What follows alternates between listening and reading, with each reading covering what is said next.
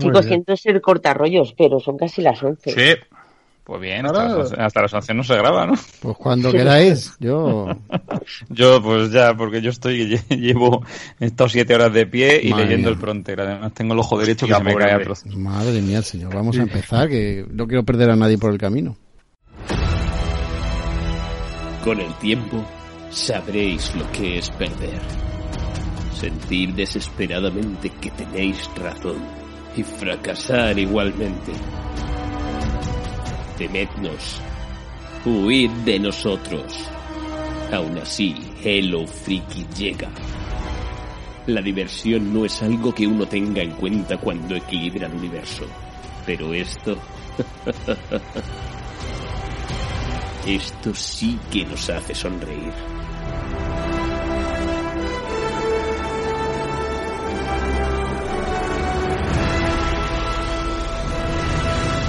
Hello Freaky Podcast.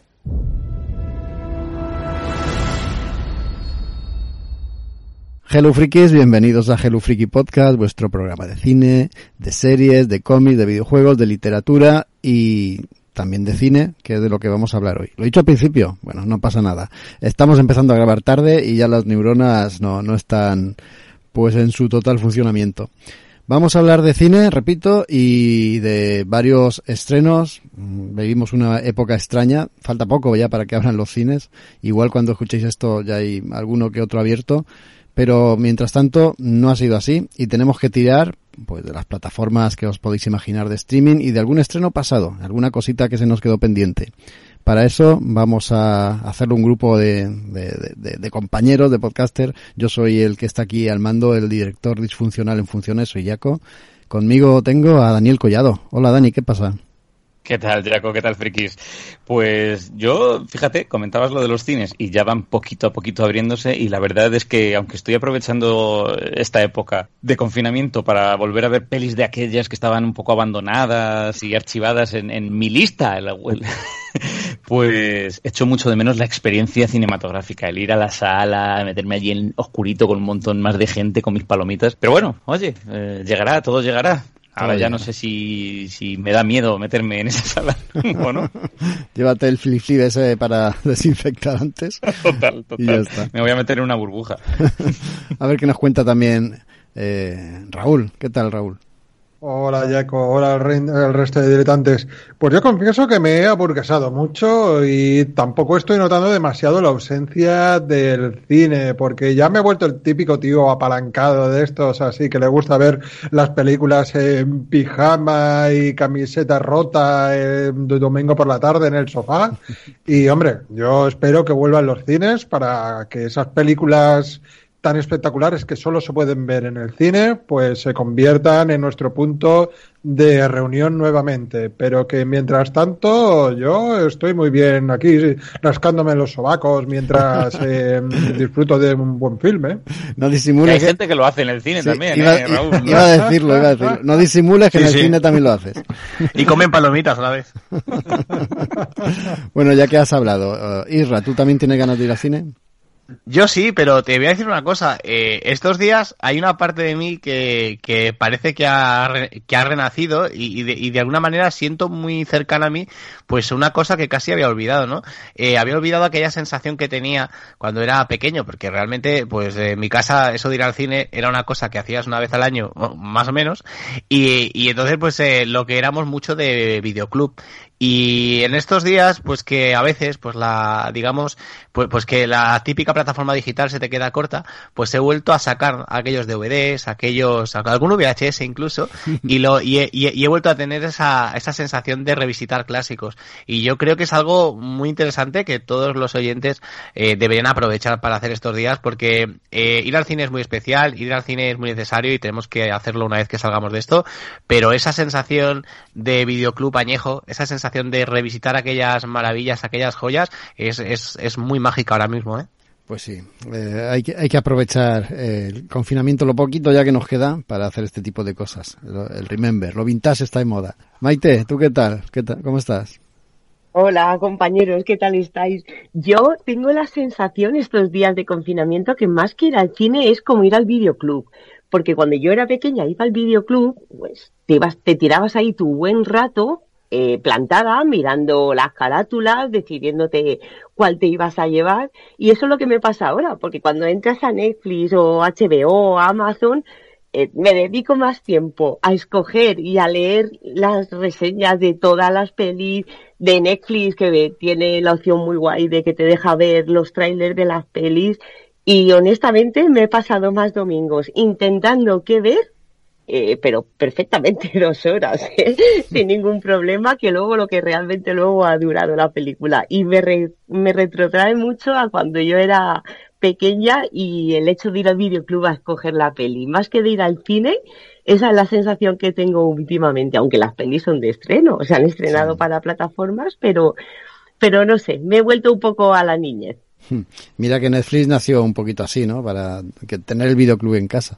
Mm, os quería preguntar antes de empezar el programa, estamos a punto de, de, reabrir los cines. ¿Habéis pensado cuál es la primera película que queréis ver para, para el reestreno, para vuestra vuelta?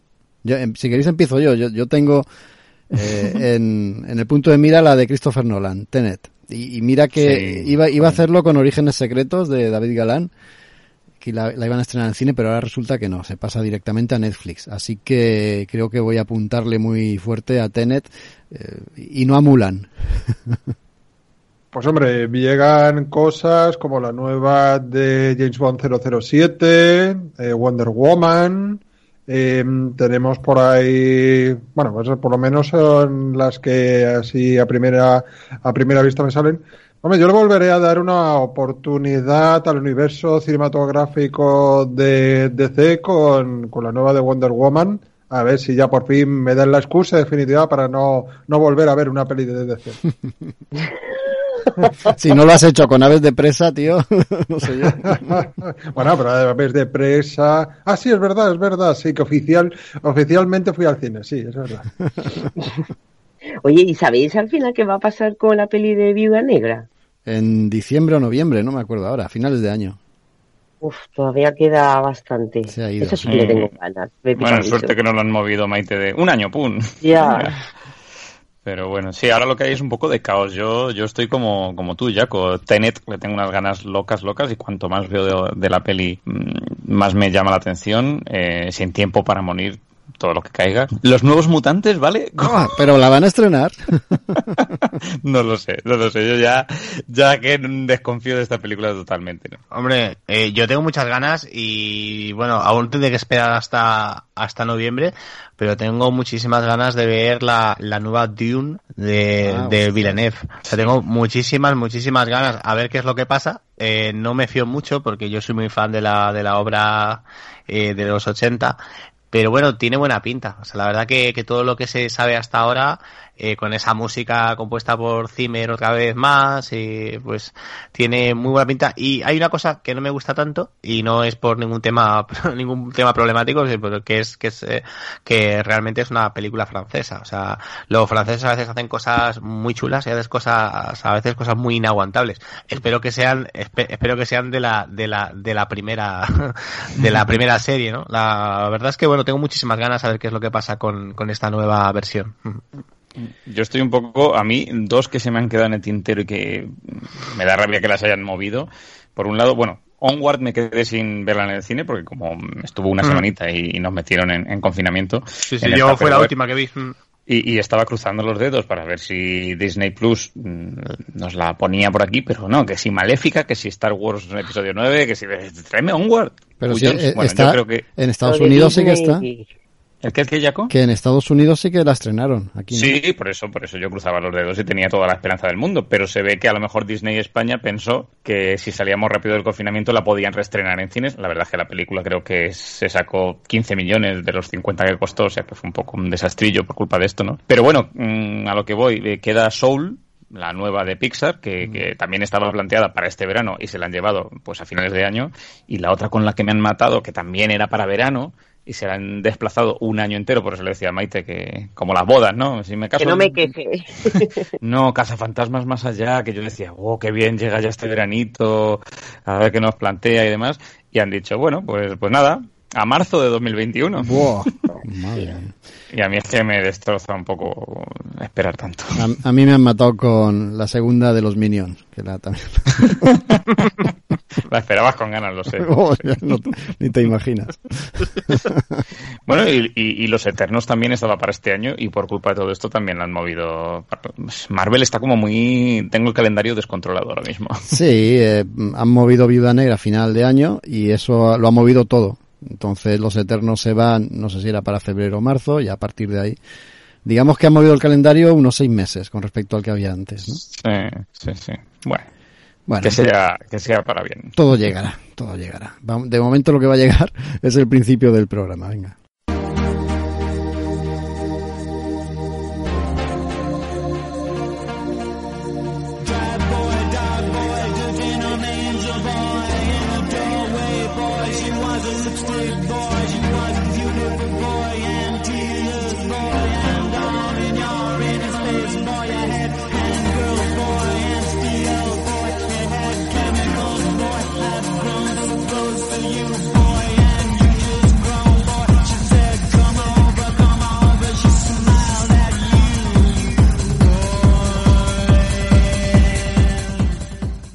Este es el 10x30 de Hello Freaky Podcast dedicado al cine con el siguiente contenido. Este es el menú que tenemos preparado.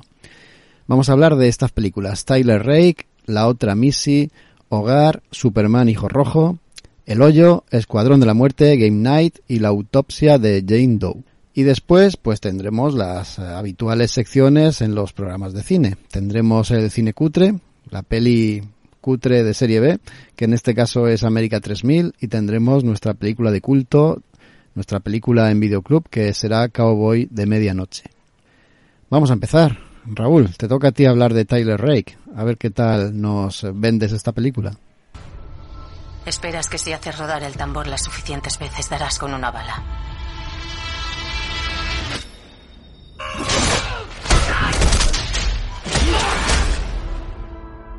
Es que así es más fácil. Esta es la extracción. ¿Quién está implicado? El señor de la droga de la India contra el señor de la droga de Bangladesh. Es un secuestro. El hijo de un narco. El reloj está en marcha, 62 horas. La prueba de vida es de hace 6 horas. Bueno, pues lo que voy a decir de Tyler Rake, sinceramente, responde más a una arenga que a una crítica centrada. Porque, bueno, pues lo que voy a intentar hacer es arrastrar a todo el mundo a Netflix para que se ponga a ver esta producción de 2020 nuevamente con extraña traducción, puesto que el título original es Extraction, ¿no? lo que sería extracción, que bueno, se ha mutado en este Tyler Rake para nuestra plataforma doméstica, ¿no? Pues para la versión española de Netflix. ¿Y qué podemos decir? Pues vamos a ver, empezamos porque su director es una persona bastante especial. Se trata de Sam Hartgrave, que creo que es su primer trabajo. Es eh, la primera película donde debuta, pero no así dentro del mundo del cine, de, de la cual ya pues él lleva labrado una larga carrera. Lo único que hasta el momento previo a que se puso delante de las cámaras de Tyler Rake, este señor era nada más y nada menos eh, que coordinador de especialistas y de escenas de acción eh, para los hermanos rusos, los directores de, bueno, de los Vengadores, ¿no? Eh, entre otras, eh, bueno, de la saga, del final de la saga de los Vengadores, mejor dicho, entre, entre otras, ¿no? De hecho, pues eso, este Sam Hargrave era su hombre de confianza y en las dos últimas películas de los Vengadores lo habíamos podido tener allí orquestando los palos, ¿no? Por decirlo así. Eh, los hermanos rusos no caen muy lejos de este árbol, este árbol, puesto que el guion es de Joe Russo, que también participó en la obra de la cual, de la obra original de la cual mana esto, puesto que tenemos una adaptación de una novela gráfica titulada Ciudad, así como suena, en el castellano original, publicada en 2014 por Oni Press, que contaba entre sus escritores, entre sus guionistas, con Andy Parks, eh, Anthony Russo y Joe Russo, y estaba dibujada por Fernando León González. Yo desconocía este dato hasta ponerme eh, con él a preparar el podcast y ya acabé de decir que me he ido a Cosmixology y tengo en mi saca pues esta novela gráfica, ¿no? A lo mejor en cómics os la, os la cuento y os la explico. Vamos a ver, eh, ¿de qué va Tyler Rake? Pues bueno, Tyler Rake llega aquí con mi intención, como siempre, de cubrir la cuota de cine de tiros que os tengo que dar un poquito de bronca, que cuando no estoy yo baja mucho y eso es un nivel que hay que mantener. Eh, ¿Qué puedo contar del argumento de la película sin, destripar demasiado? Bueno, pues el protagonista, Tyler Ray, que cumple pues la función de ser un mercenario, ex soldado de las fuerzas especiales australianas. Ahí no es nada, ¿no? Un tío cualquiera, como aquel que dice. Y este señor especialista en combates, especialista en armas, etcétera, etcétera, pues junto a su equipo es contratado para rescatar al hijo de un señor de la guerra que ha sido secuestrado pues por un señor de la guerra rival, ¿no? Eh, como no podría ser de otra manera, el asunto se tuerce y a Tyler eh, se le mientras está eh, cuidando y mientras está intentando que este pobre chaval no muera, no fenezca en el intento, pues eh, le echa encima la policía, los cuerpos de las eh, eh, todos los estamentos oficiales, incluso su propio contratador se vuelve contra él y también pues le persigue, ¿no? ¿Qué decir? Pues estamos ante una película de acción bastante icónica, ¿no? Con todos los elementos que se podrían decir de la misma, ¿no? Con grandes escenas de acción, con unas dosis de mucha frivolidad en el guion, pero sobre todo, y es donde creo yo que esta película realmente funciona y realmente destaca, son en unas escenas de acción que están, bueno, son excepcionalmente bien realizadas, ¿no? Se nota el trabajo de, previo de, de Sam Harbrick, ¿no? Sabemos de dónde emana este buen señor y aquí lo demuestra, ¿no? Las escenas de acción están realmente, pues, impecables.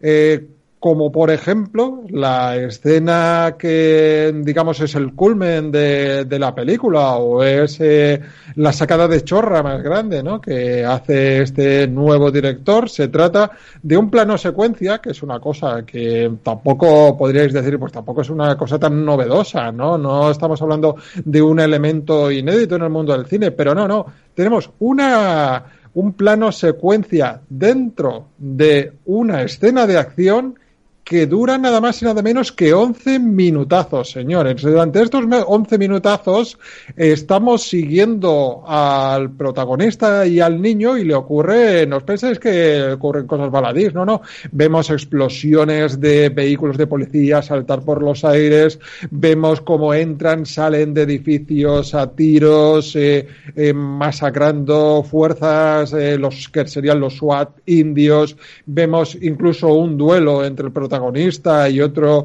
eh, ex miembro de las fuerzas especiales. Bueno, una cosa, pero que te quita completamente el aliento. Y esto es solo el arranque de la película. Luego, pues eh, tenemos eh, em, pues un montón de escenas y un montón de situaciones que, hacen que sea, pues eso, una, un visionado bastante adictivo. ¿no? Otro de los elementos que, que me han llamado la atención es que a nivel de personajes, mm, sin dejar de ser pues bastante arquetípicos, eh, los he encontrado mm, mejor construidos eh, de la media en este tipo de películas, ¿no? Todos cuentan con motivaciones que los hacen particulares y que también, por, debido a eso, pues quedan lejos del típico bueno y malo, ¿no? Todos eh, son personajes, al menos, con una vocación de intentar ser realista, ¿no? Bueno, dentro de un mundo como el que tenemos aquí, ¿no? De mercenarios, eh, de mafiosos, de gente que vive en la calle en las situaciones eh, más precarias y se tira la delincuencia como última salida, etcétera. Bueno, vosotros ya me conocéis. Eh, aparte de eso, pues decir que a mí me ha parecido un sueño hecho realidad para los amantes eh, de la acción. Yo creo que eh, Tyler Rake ahora mismo, eh, lo que llevamos de año, pues es lo más flamante que se ha podido ver dentro de, este género, eso de tiros no realistas. Lo vuelvo a repetir porque es épica, es frenética, es una película muy intensa en la que no te aburres como mandan los cánones. También creo que es bastante imprescindible, al menos eh, un poco dentro de, también del género en el que tenemos y sobre todo cuenta con un final muy a la altura. Entonces así, a modo de conclusiones, para acabar este lavado de cerebro eh, que pretende derivaros hasta el cine de acción, eso pues eh, más contundente, deciros que si alguna vez en la vida os ha gustado las películas de tiros, ni que sea yo que sea un 10%, tenéis que ver esta película porque yo creo que a muchos les va a servir para reconciliarse con, con este género y demostrar que aún se pueden obtener gratas sorpresas de las típicas eh, películas del tío duro con ametralladora. Raúl, tengo una pregunta, antes, sin, sin desvelar nada, ¿eh? He leído mucho de esta peli, de hecho la tengo pendiente, porque a mí estos, eh, el tema tiros y eso, te reconozco que me gusta mucho, y, pero he leído, eh, y sin intentar saber nada de lo que sucede, que hay un final muy ambiguo, muy ambiguo, muy ambiguo. ¿Eso es, eso es real? Dicen incluso que, que Netflix ha dicho que, que o bueno, no Netflix, las personas que han hecho esta película dicen que lo han hecho para tener un final que comentar con, con alguien que la haya visto también. ¿Tan, tan ambiguo es el tema? Bueno, a ver, eh, tampoco hablamos del final de Los Soprano. Vale.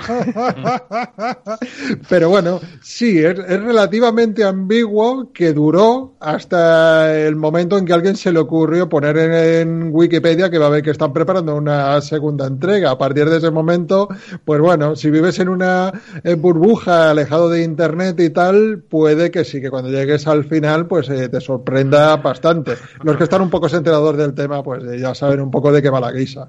Vale, comprendido entonces. A mí me pasa como a Isra, la tengo pendiente y todas las críticas que he leído y que he escuchado son positivas. Y fíjate, Raúl, que veo esa película ahí en Netflix, pienso que tengo que verla y me acuerdo de ti. Estás seguro que a Raúl le tiene que gustar un montón.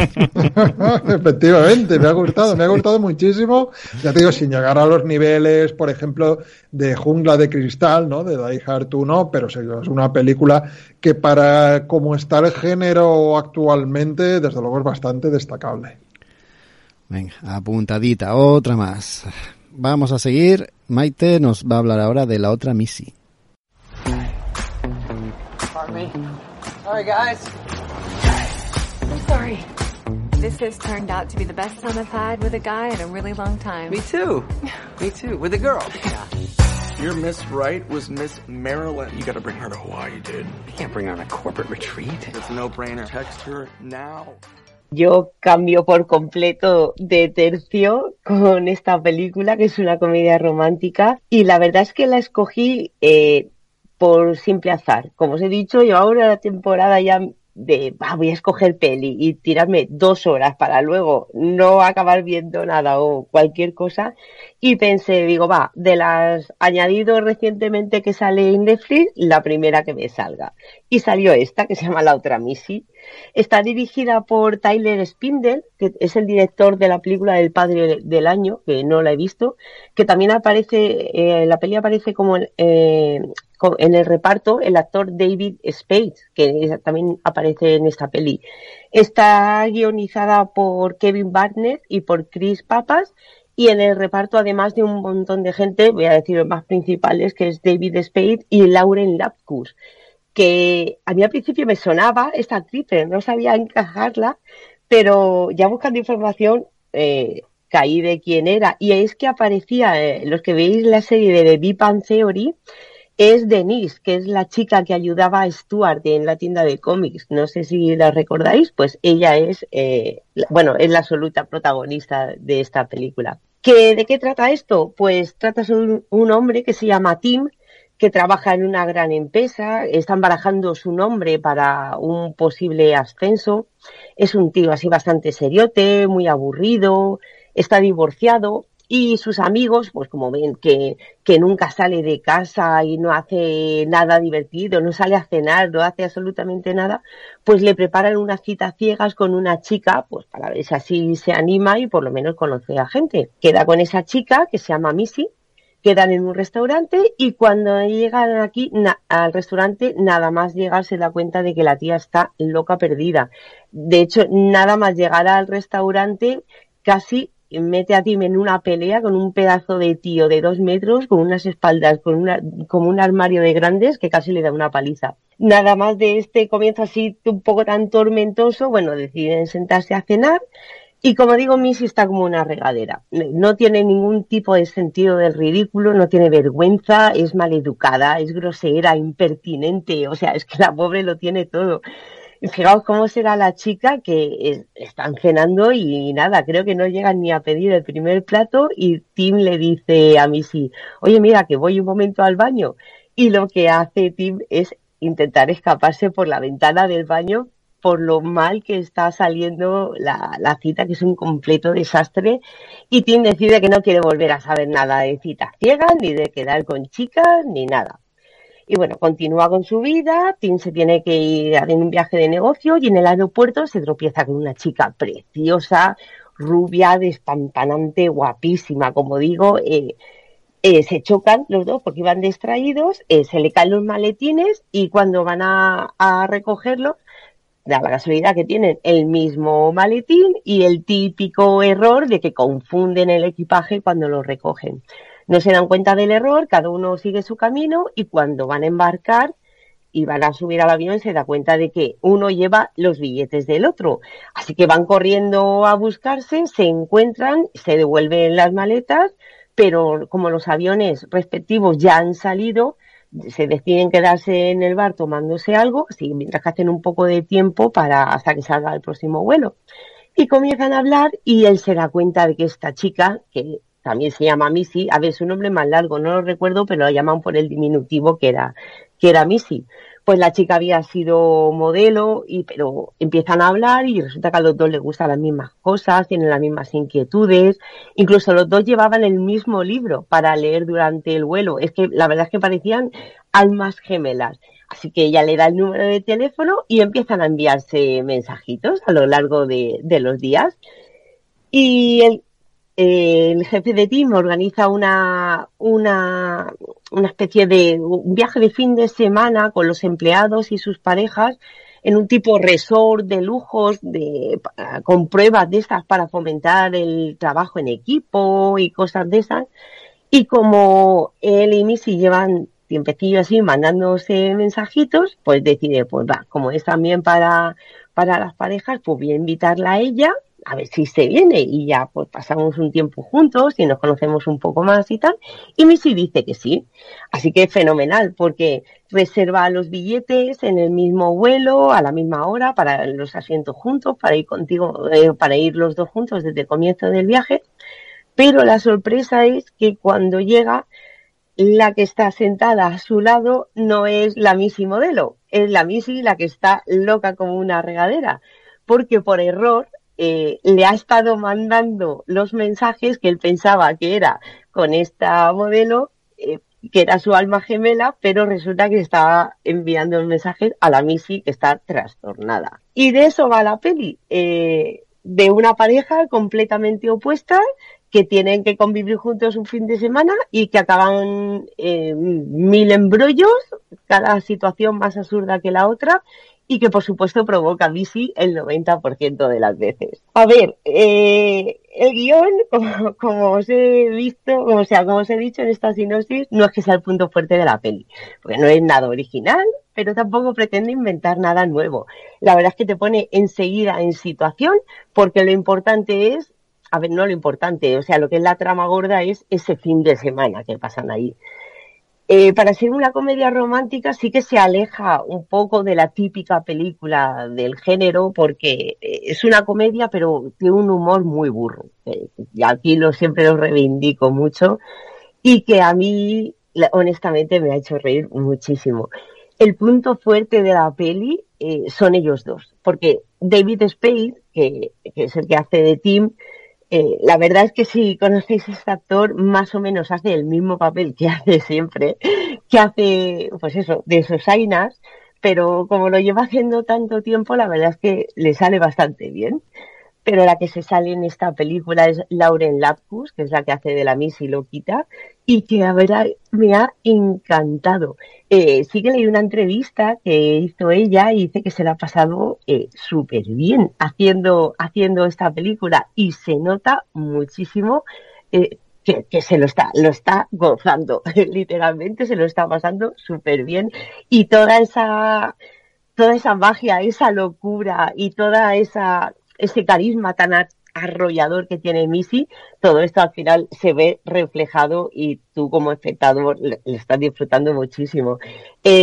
además de que se lo pasó muy bien, dice que eh, habían escenas en que sí que les decían algunas frases que sí o sí que tenían que decir, pero que les daban bastante libertad, que podía improvisar lo que quisieran y muchas de las escenas que se han quedado en la película eh, son completamente improvisadas por ellas y la verdad es que está completamente desatada, hace un papel, eh, es que es muy raro, porque por una parte piensas, madre mía, odia a esta tía con todo mi corazón, pero por otra parte te da mogollón de lástima y te produce como cierta ternura.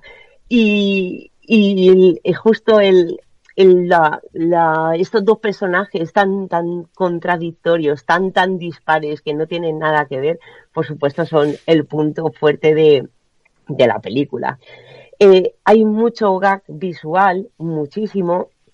Y a ver, no me puedo poner aquí a contar así a lo mejor alguna escena graciosa, porque, a ver, si os cuento que Missy acaba perreando delante del jefe de Tim, pues a ver, es que no tiene gracia, pero es que lo estás viendo y te estás partiendo la caja de la risa.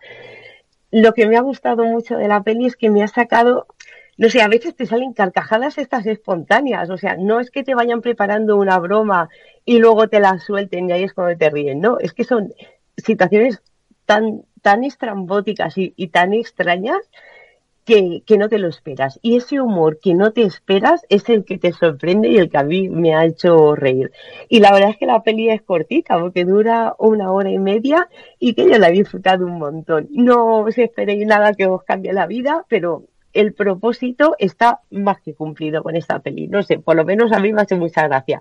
Luego es verdad que he leído otras críticas y he mirado otras reseñas y la gente la pone a parir, pero bueno, no sé, se ve que yo el tipo de humor ese a veces tan tan bruto y tan y tan gamberro, pues a mí me mola, yo siempre lo he reconocido y soy el target perfecto para, para esta peli.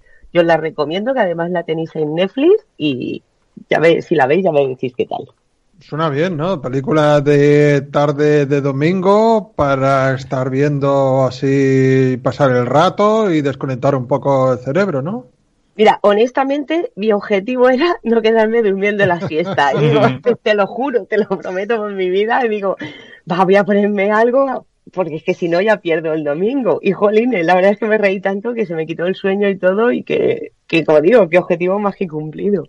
Eso te iba a decir, porque a veces te pones pelis así con ese objetivo y, a los 10 minutos estás cao. Yo por lo menos.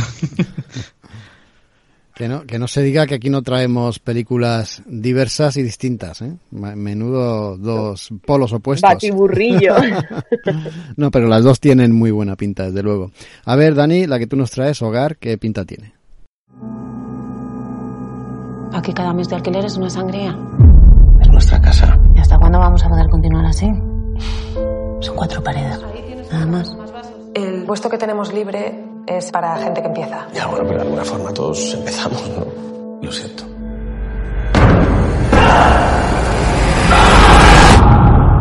Me llamo Javier. Es mi primera vez. He intentado dejarlo porque ya he perdido a mi mujer y he perdido a mi hija.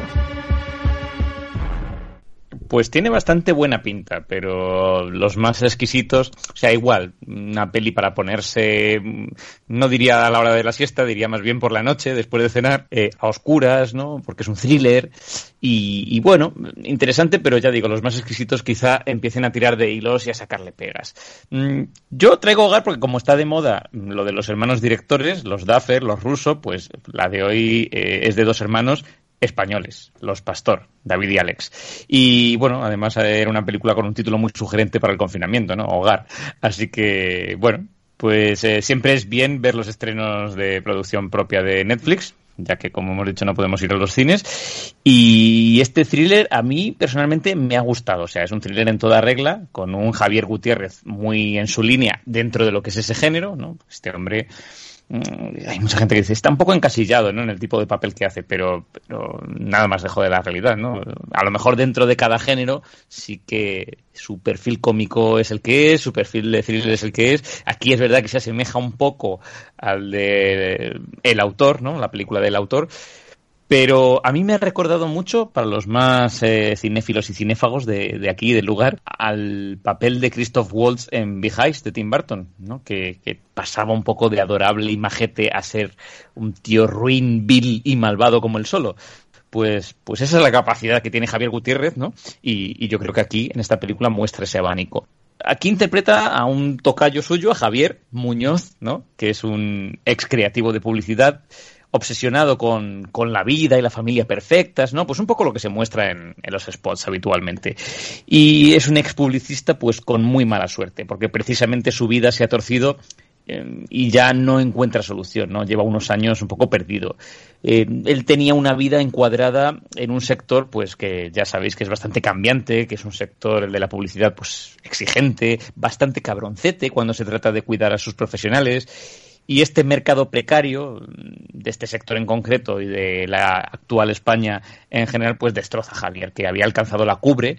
Eh, la cumbre, pues teniendo un poco de todo, vivía en un apartamento de lujo en Barcelona eh, y bueno, y, y, todo eso lo va perdiendo, ¿no? El trabajo, el status quo, ese apartamento, el coche, esa vida en general y la del españolito medio, que alguno se adaptaría, pues no es para él, ¿no? No puede estar casado con una mujer que es feliz trabajando en una tienda, ni, ni puede tener un hijo gordo al que hacen bullying en el cole. Eh, entonces, pues a Javier se le recalcitran las, las tripas y quiere cambiar de vida, quiere volver a esa vida mm, de ensueño que él tiene en la cabeza, que realmente nunca la tuvo, ¿no? Pero, pero en su cabeza es como debería, deberían ser las cosas. Lujos, familia perfecta. Sin embargo, en lugar de ir por el buen camino, lo que ocurre con, con este personaje es que regresa a su antiguo hogar, accede al apartamento que antes habitaba y se obsesiona con su nuevo inquilino, Tomás, que está interpretado por Mario Casas. Maravilloso pana en esta película, ya lo digo. Eh, bueno, aquí Tomás es un tipo adinerado con una mujer y una hija maravillosas, una vida perfecta, una vida, pues que ya digo que Javier ansía. Y el protagonista, pues, eh, no para hasta lograr eh, aquello que siempre ha ansiado y le dan igual los medios que tenga que emplear para ello. A nivel técnico, es donde yo creo que está la, la, parte guay, el sweet spot, la delicia de esta película. El trabajo de fotografía, por ejemplo, es genial. La postproducción sonora, pues eh, da gusto verla, ¿no? Por eso decía así como para verla una noche oscuritas. Y, y como suele ocurrir, yo creo que iba a decir en el cine español, pero bueno, en según qué películas, ya sabéis, el problema al final recae en el guion. Quizá por esa tendencia nuestra también pienso yo, que a mí eh, me da un poco de rabia a veces, ¿no? A querer eh, escribir y dirigir, ¿no? Yo, yo soy de los que piensan que zapatero tus zapatos y aunque Alex y David eh, tienen un historial acertado como guionistas, eh, los hermanos Pastor, y, de hecho, bueno, pues ahí están películas como Los Últimos Días, Infectados o La Ruta Natural, que, que han funcionado bastante bien. Pues yo creo que aquí no han tenido su mejor momento, porque es verdad que si analizamos pequeños momentos de la cinta, pues tiene, tiene grandes escenas bastante potentes. O sea, ya digo, a nivel fotográfico, mmm, planos eh, cenitales poco habituales, ¿no? Recursos narrativos chulos, eh, a veces escenas que te engullen y te ponen los pelillos de la nuca de punta también, un poco por, por, el tipo de historia que es. Y en esos pequeños instantes llegas a empatizar incluso con el personaje protagonista. Pero en general, el problema es que eh, va como todo muy rápido. Hay una carencia de contexto que a mí particularmente me pone nervioso, ¿no? Este señor, Javier, dadme más datos de él, por qué está sin empleo, por qué se amarga de repente, por qué se vuelve tan obsesivo, ¿ya era así o porque parece que tiene un arco ahí de transformación súper rápido y no quiero entrar en detalle para no destripar nada, pero, pero ya digo, yo creo que la comparación con ese Walter Kinney de Big Eyes y, y ese arco evolutivo que tenía el personaje es más o menos adecuada. Pero si echamos un vistazo general a la trama, pues al final te quedas con la sensación de que hay lagunas y giros un tanto forzados, que bueno, es lo que digo que dejan con, con saborcillo de boca y un poco agridulce. Finalmente, pues eh, yo creo que en cuanto a ambientación e interpretación, mm, sobre la primera, la ambientación fabulosa, el film tiene pues iba a decir que un puntito de parásitos, ¿no? Eh, ya sabéis, las dos familias, las dos casas, los diferentes estatus, lo que pasa que muy a la española, ¿no? Eh, y con respecto a la interpretación, pues el peso, ya digo, lo lleva Javier Gutiérrez con un personaje que sí, que recuerda mucho al del autor por, por circunstancias, porque al final no deja de ser un tío un poco obsesionado que se le va yendo la pinza poco a poco, pero este es menos simpático. O sea, este aquí hace que le odies, que te revuelvas en el sofá a veces incómodo y que acabes mirando con desprecio al personaje que ya digo, aunque a veces empatices, porque no es malo del todo, ¿no? Pero a veces dices, pero tío, tío, tío, ¿dónde vas? ¿Dónde vas? Y luego está Mario Casas, que es como un caso aparte, que sintiéndolo mucho, pues pinta nada o menos aquí, la verdad es que cumple lo justo y si llega. Y, bueno, luego están eh, las protas de la cinta, Bruna Cusí, a la que hace no mucho la vimos en Stew 1993, y Ruth Díaz, que estaba en Tarde para la Ira, era Ana en Tarde para la Ira, y bueno, lo dicho, en general yo creo que le falta chicha, en la cinta se desinfla un poquito según avanza, tiene esos, no sé si llegan a ser Deus ex máquina que, que generan cierta inverosimilitud, ¿no? Un poco. Al final los thrillers también tienen que estar bastante bien hilados y aquí, pues bueno, hay esos momentillos en los que trastabilla la cosa. Y yo creo, a mí me da pena personalmente que, por ejemplo, no han aprovechado, como ya digo, que hacía Parásitos, pues para criticar más esas dos Españas, esas dos clases sociales, esas dos sociedades, ¿no? Eh, que, se ven en la película y eso es una penilla. Pero por lo demás es, es bastante recomendable, ya os digo. Nos has dejado, creo que a todos, yo hablo por mí mismo, está claro, pero creo que nos has dejado pues titubeando. Un poco a medio camino, claro. sí, a ver. Es que yo lo que digo, el, problema, el principal problema de Hogar es que se va desinflando justo en la recta final. Pero las tres cuartas partes de la película primeras están muy bien. O sea, si queréis ver un thriller que pone nervioso. Yo, desde luego, desde que la vi, si eso sirve de algo, la sensación que tengo es que mm, me da yuyu un día despertarme y ver que hay alguien en mi casa aquí metido, campando a sus anchas, toqueteando mi ordenador, o, o, volver a casa y ver algo descolocado, o abrir mi ordenador y ver que alguien ha movido un archivo. Es el tipo de cosas que hace este personaje con, su, con el nuevo inquilino de su apartamento y, y te deja un poco rayado. Sí, Dani, pero yo creo que la raza de las películas de thriller lo que te reclama es eso, es un final que culmine bien, ¿no? Un thriller que no remata bien, que no te hila toda la trama, casi, no sé, te deja una sensación como de fracaso, ¿no? No sé, al menos en general. Aquí te hila, o sea, te hila porque yo había un momento, yo os lo he contado un poco ya sentando ciertas bases, ¿no? Pero hay un momento en el que tú al principio dices, pero ¿por qué este hombre va haciendo todo lo que está haciendo, ¿no? Eh, ¿Por qué? ¿Por qué? O sea, ¿hasta, hasta dónde puede y quiere llegar? Pero creo que hay ciertos giros argumentales eh, más, que, más que cogidos con pinzas, es que van muy rápido. O sea, el problema es que al final remata, no mal, pero remata muy pim pam pum. Ya está, ya está ya hemos llegado, no sé, parece que, de repente se quedaron ahí sin cinta y dijeron, no, hostia, hay que resolver esto en cinco minutos. Entonces, bueno, mm, te, te, te, desconcentran un poco cuando lo estás viendo, porque te piensas, esto que ha pasado, a ver si va a ser falso, va a ser mentira, va a haber otro girito. No, no, las cosas pasan como pasan, pero parecen precipitadas, ¿no? Y a mí me da un poquillo de rabia cuando, cuando una película se desinfla y se precipita hacia el final sin asentar bien, bien, bien la historia. Bueno, pero aquí no ocultamos nada y lo contamos todo, para bien y para mal. Y, además soy muy pesado porque siempre lo digo, pero es que es evidente qué variedad de contenidos y de y de tipos distintos de películas. Si no, para muestra lo que viene ahora. Raúl, Superman, Hijo Rojo.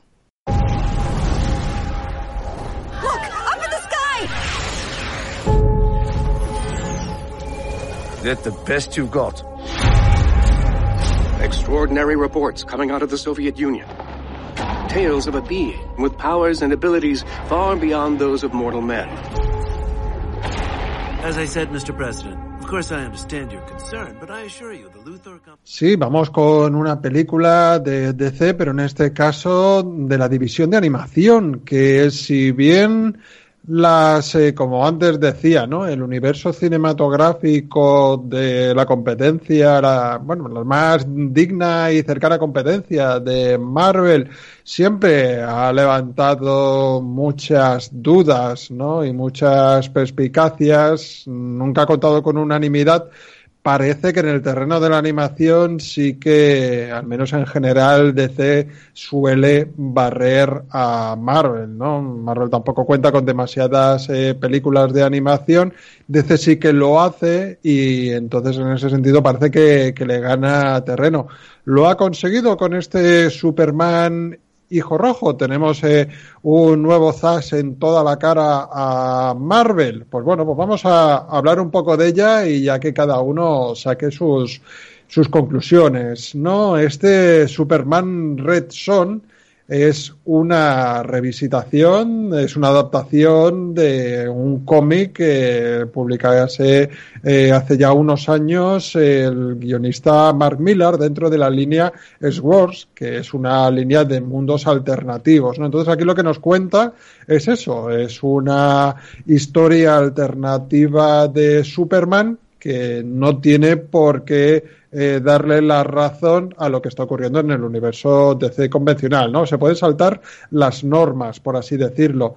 está dirigida por Sam Liu, que es un nombre que tampoco tiene por qué decirnos nada, pero seguro que sobre todo a los más comiqueros del lugar les va a sonar el guionista, que es eh, Jean-Marc de Matis, que es eh, un, un, guionista que, bueno, por los años 80 estaba dando bastante guerra en DC y que de un tiempo a esta parte, pues también ha decidido hacer pluriempleo y dedicar su talento también al mundo de, la animación.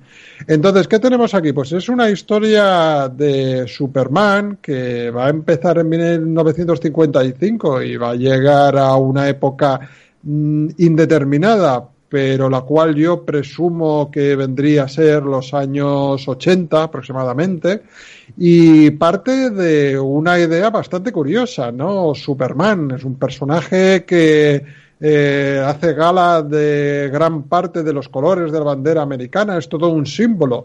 Aquí se le da la vuelta a este concepto y nos eh, se hace la pregunta, intenta responderla incluso, eh, ¿qué hubiera sucedido si la nave proveniente de ese Krypton que había estallado el, que, y en la cual pues albergaba a un pequeño Superman hubiese caído en Rusia en lugar de los Estados Unidos?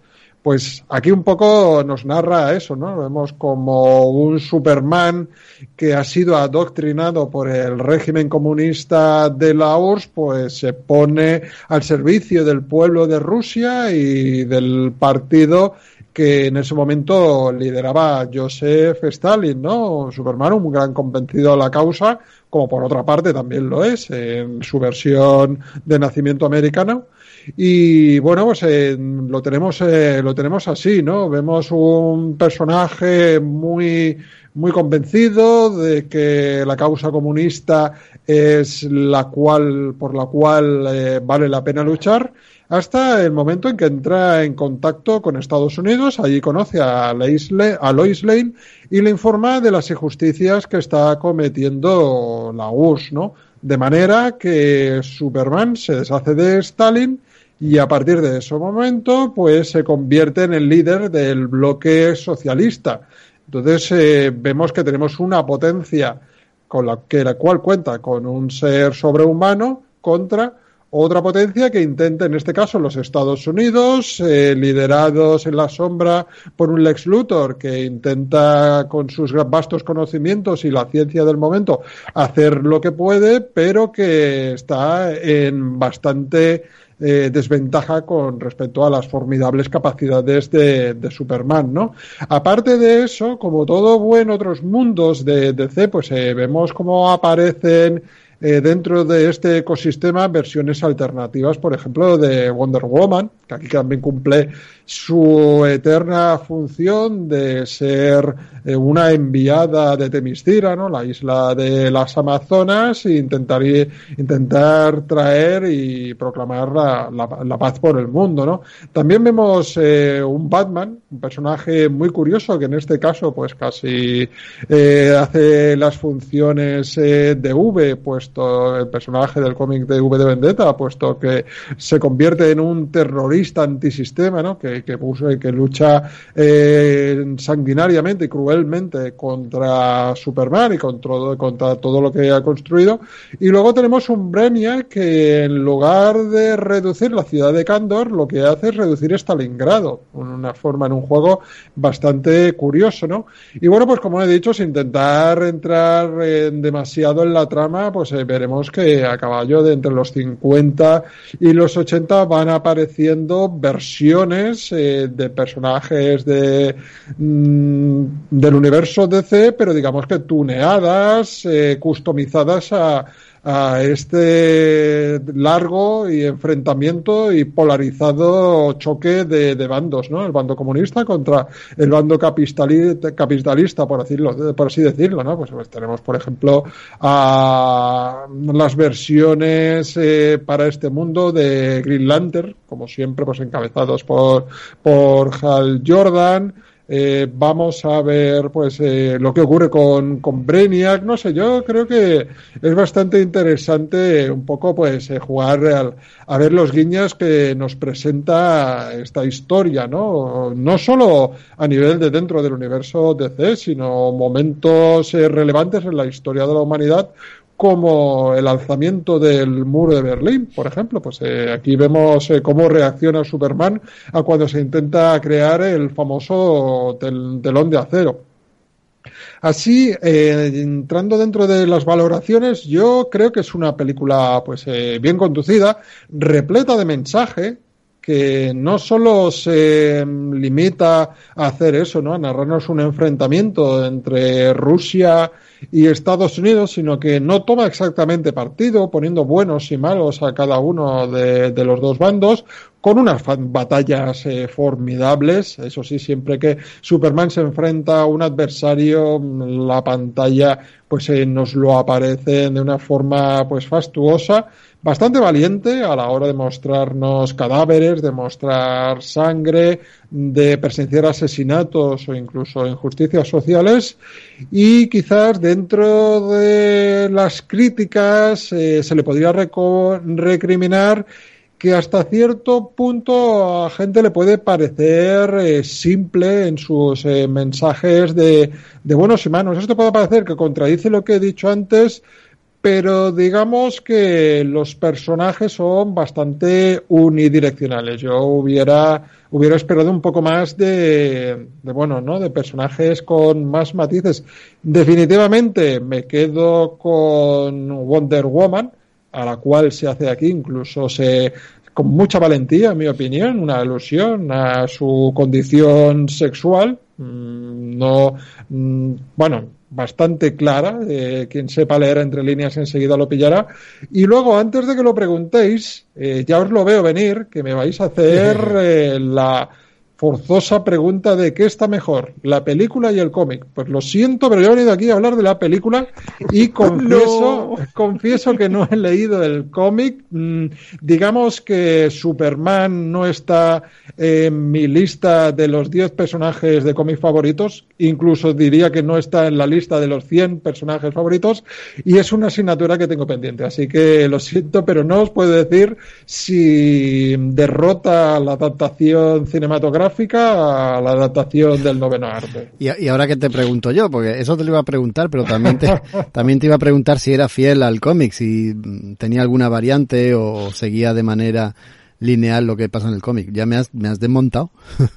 bueno, yo en tu caso te la recomiendo, Jaco, porque tiene un regusto al grafismo de Darwin Cook que a mí me parece delicioso, sobre todo en la cara y las expresiones de los personajes. No sé si es algo que, ha nacido de mi imaginación o deliberado, pero recuerda mucho a la obra del, genio canadiense. Qué maravilla, qué maravilla. Yo también te recomiendo a ti el cómic, está muy bien. No es de mis favoritos de Superman. Eh, si miras las listas de los mejores cómics de Superman, siempre o casi siempre aparece, pero para mí no es de mis favoritos. Aún así, mm. es, es mucho más que destacable Dani, ¿vas a decir se, algo? Se me ha olvidado, no, no, iba a decir que entre los Ellsworth también, parece que es de los más famosos siempre, Red Song. Eh, incluso yo recuerdo algunas páginas de, de la propia serie regular de Superman donde muchas veces hacían como referencias y tal a otros Supermanes en otros mundos y siempre salía la imagen del Superman soviético, ¿no? Es como muy mítico. Eh, yo te iba a preguntar más por, por dentro de lo que es eh, el, conjunto de películas de DC, que yo estoy contigo, Raúl, con lo que decías. O sea, yo soy. No sé por qué tengo. detesto bastante eh, la animación de Marvel. No así, por ejemplo, la serie de los 90 de, de Spider-Man, la de X-Men y demás, pero todo lo que se ha venido haciendo en los últimos tiempos, alguna nueva serie de, de, de Spider-Man precisamente está bastante chula, la de Ultimate y demás, pero como que nunca me llena. Y cuando sacan películas me parecen patateras y demás. Sin embargo, me suelo pegar jartadas de ver eh, todo lo que hace DC en animación, en serie, tú lo sabes, a mí me gusta mucho Young Justice y cosas por el estilo, y, y luego las películas me las trago con, con afán también todas. Eh, y, y, algunas comparando, ¿no? Como la de Flashpoint y demás. Y te iba a preguntar, ya que no nos desvelas, no puedes hacer comparativas con el cómic, dentro de lo que es este universo de películas de DC, si tú crees, por ejemplo, está Superman Unbound, ¿no? Desatado y cosas de estas, si crees que es de las mejores eh, o, están yendo un poquito para atrás o se han relajado, vamos. Sí, no, no, yo, yo la juzgo como película, no como adaptación del cómic, que a mí me parece una película de altos vuelos en la cual pues eh, se le ha puesto muchas ganas en hacer un producto coherente y, hombre, desde luego nada tiene que ver con, para mí, estrepitosos fracasos como fue, por ejemplo, La broma asesina o un Dark Knight que sin ser completamente decepcionante también... O la muerte de Superman, que sé que... no sé si se ha vuelto a... Sé que estaban haciendo una nueva versión de la, en película, no sé si ya se había sacado o estaban en ello, pero por ejemplo la, que pululaba por ahí de hace unos años era un petardo, ¿no? Comparado con lo que es el arco del cómic. Entonces, bueno, hay pelis que son maravillosas las adaptaciones que han hecho. Yo como, como película en sí, esta la pongo entre las mejores, digamos que, está a la cabeza de, las películas de animación de DC. Yo, guay, yo creo que estamos todos de acuerdo que el universo eh, cinematográfico animado DC está unos cuantos pasos por encima de todo lo demás de superhéroes, incluido el de Marvel, ¿no? Sí, yo no sé por qué, se lo plantean bien en general, o sea, ya digo que salvo algunas excepciones y, que yo entiendo que la muerte de Superman a lo mejor es un arco muy ambicioso para tratar, pero bueno, con otros lo han hecho bien, con otros títulos, con Flashpoint también era complicado y lo condensaron ahí en, una peli muy, muy, muy chula. Eh, pero sí, algo tiene, o, o algo hace muy bien DC, o algo hace muy mal Marvel en animación. Y tendremos que hablar en algún momento de una de las últimas, que es la Liga de la Justicia Oscura, que por lo visto ha sido, mm. o es la bomba, no sé si la habéis llegado a ver. Esa, digamos que para ceñirme a un rigor legal, he decidido no traerla. para, para, el próximo programa la traemos. Digo yo que ya la Por lo menos di si es bien o es mal.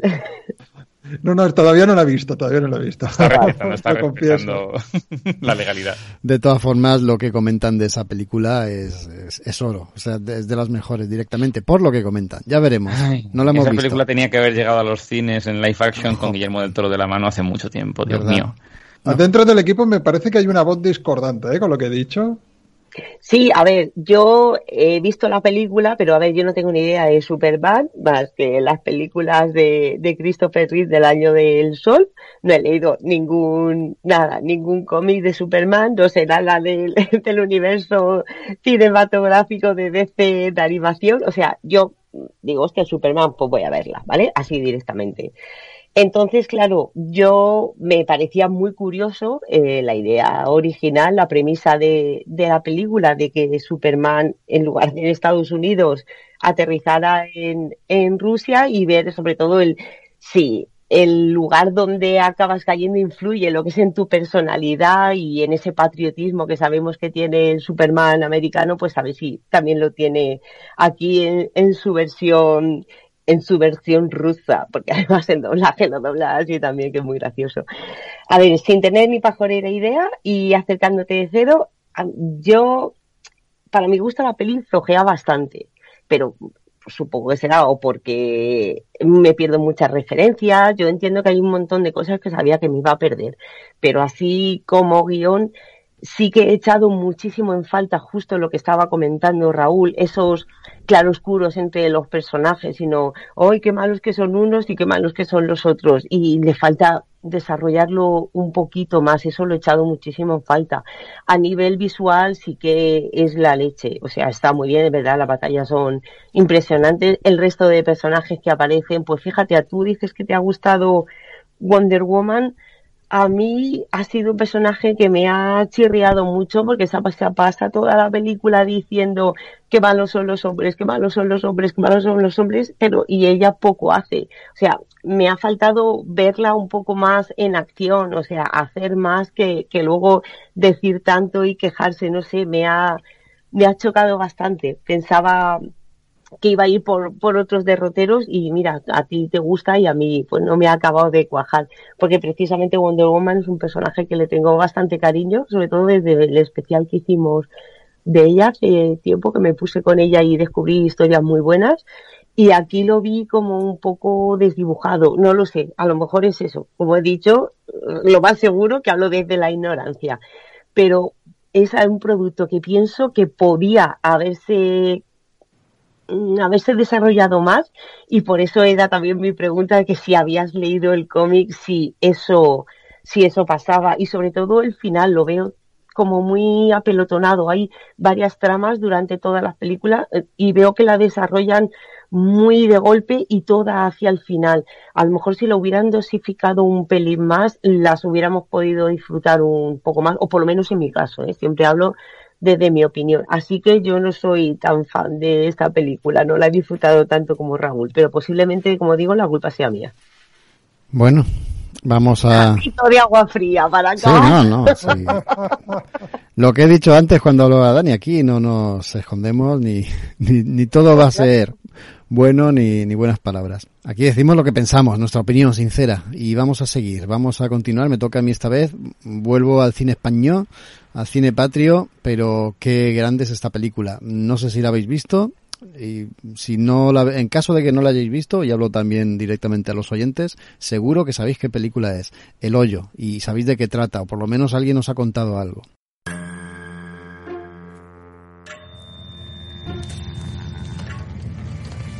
El hoyo. Sí, el hoyo. De modo que la pregunta es, ¿qué vamos a comer? ¿Qué vamos a comer? Obvio, lo que le sobra a los de arriba. Es una película de finales de 2019. Está dirigida por Galder Gaztelu Urrutia y desde que se estrenó en el Festival Internacional de Cine de Toronto el 6 de septiembre de 2019 hasta que llegó a los cines, que fue en noviembre de ese mismo año, pasaron nada, un par de mesecitos, pues entre una fecha y otra fue recogiendo premios, pero vamos, por, por todos los lados. Fue llenando la vitrina este hombre, el tal Gaztelu Rutia, pues de su casa con trofeos y con premios desde allá por donde pasaba. De hecho, en, la, en el festival de Sitges de ese mismo año, del año pasado, ganó el premio a Mejor Película, siendo la primera película española que lo conseguía. Con ese palmarés, pues eh, está claro que tenemos delante una película realmente, mm, como mínimo, interesante. De hecho, hay mucha gente que ya la considera de culto y lleva nada, hace unos mesecitos que se estrenó. ¿Por qué la traigo? Pues porque hace unas cuantas semanas, quizá un par de meses, Netflix decidió, bueno, ya había comprado los derechos y una vez pasado el periodo pues eh, legal estricto y mínimo que tiene que pasar pues la, la, ha estrenado en su plataforma además coincidió misteriosamente anecdóticamente con, con el inicio de la pandemia porque es que en realidad esta película tiene mucho que ver No sé, bueno, no sé si os acordáis, iba a decir, os acordáis perfectamente. Al, al principio de la cuarentena, incluso antes de que nos confinaran en casa sin salir, los supermercados se abarrotaban, la gente se lo llevaba todo y era eso un sin Dios.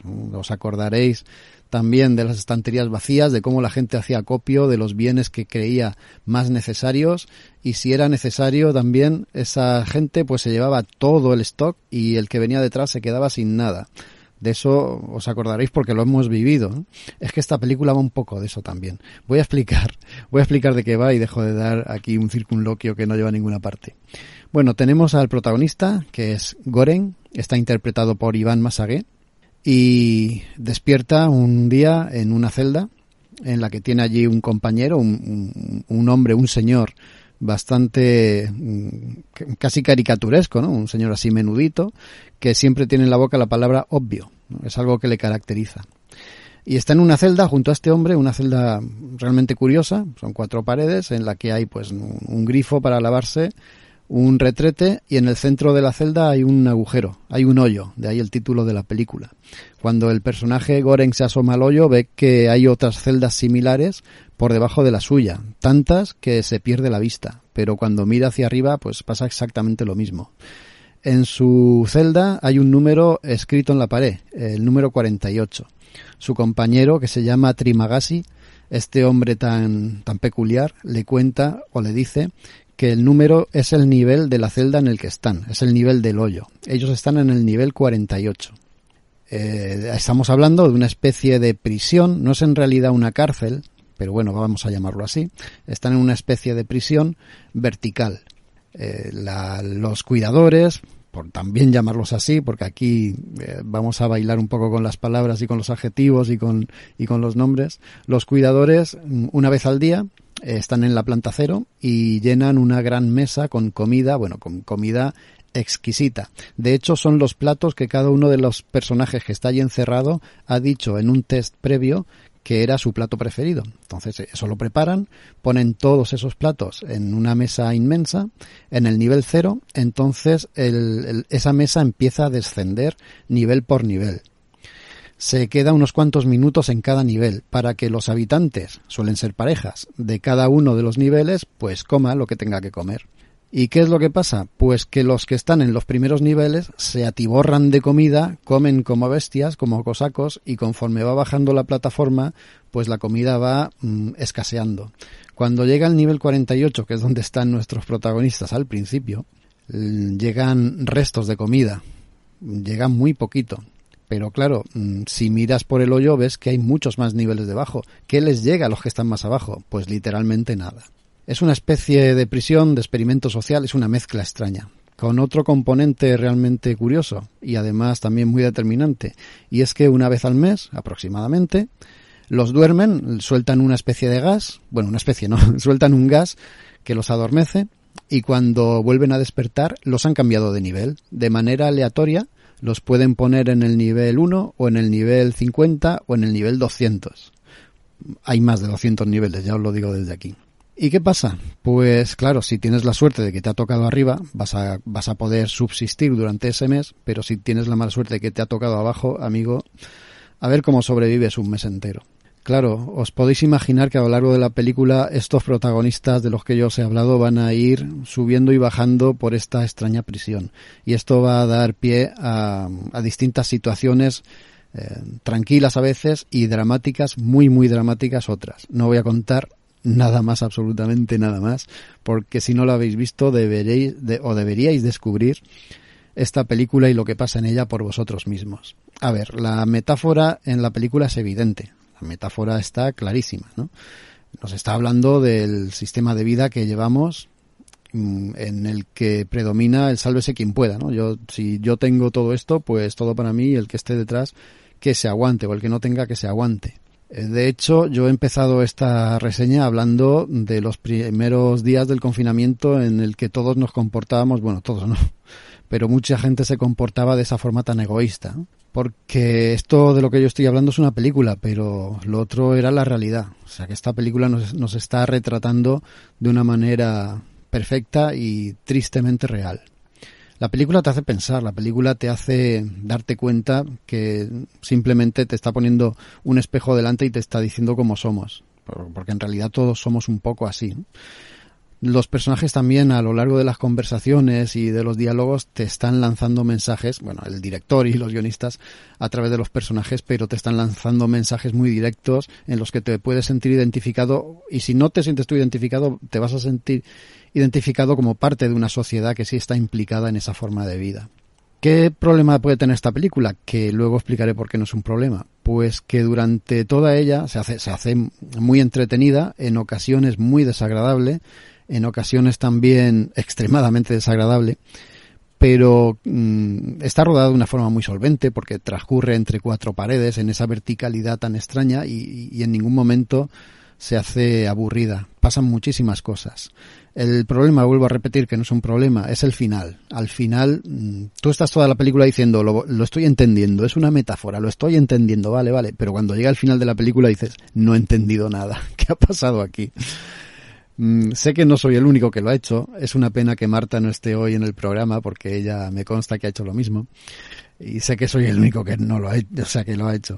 Cuando termina la película te sientes tan despistado y te sientes incluso un poco enfadado y recurres a, a, intentar averiguar qué es lo que ha pasado en la película o qué es lo que te ha querido contar, ¿no? Y te vas, por supuesto, ¿a dónde? Pues a internet, a googlear si hacéis esto, que seguramente lo vais a hacer si no lo, si no, si no lo, lo hicisteis ya, si hacéis esto os recomiendo que vayáis a alguna fuente pues fiable. Hay un montón de teorías hablando de la película, casi todas están equivocadas y casi todas son pues brindis al sol y, y una exposición de sinsentidos. Por ejemplo, os recomiendo Sensacine, que es un, un, una web que tienen además una entrevista con el director y claro, ¿quién mejor para hablar de esta película y para explicarla que su director?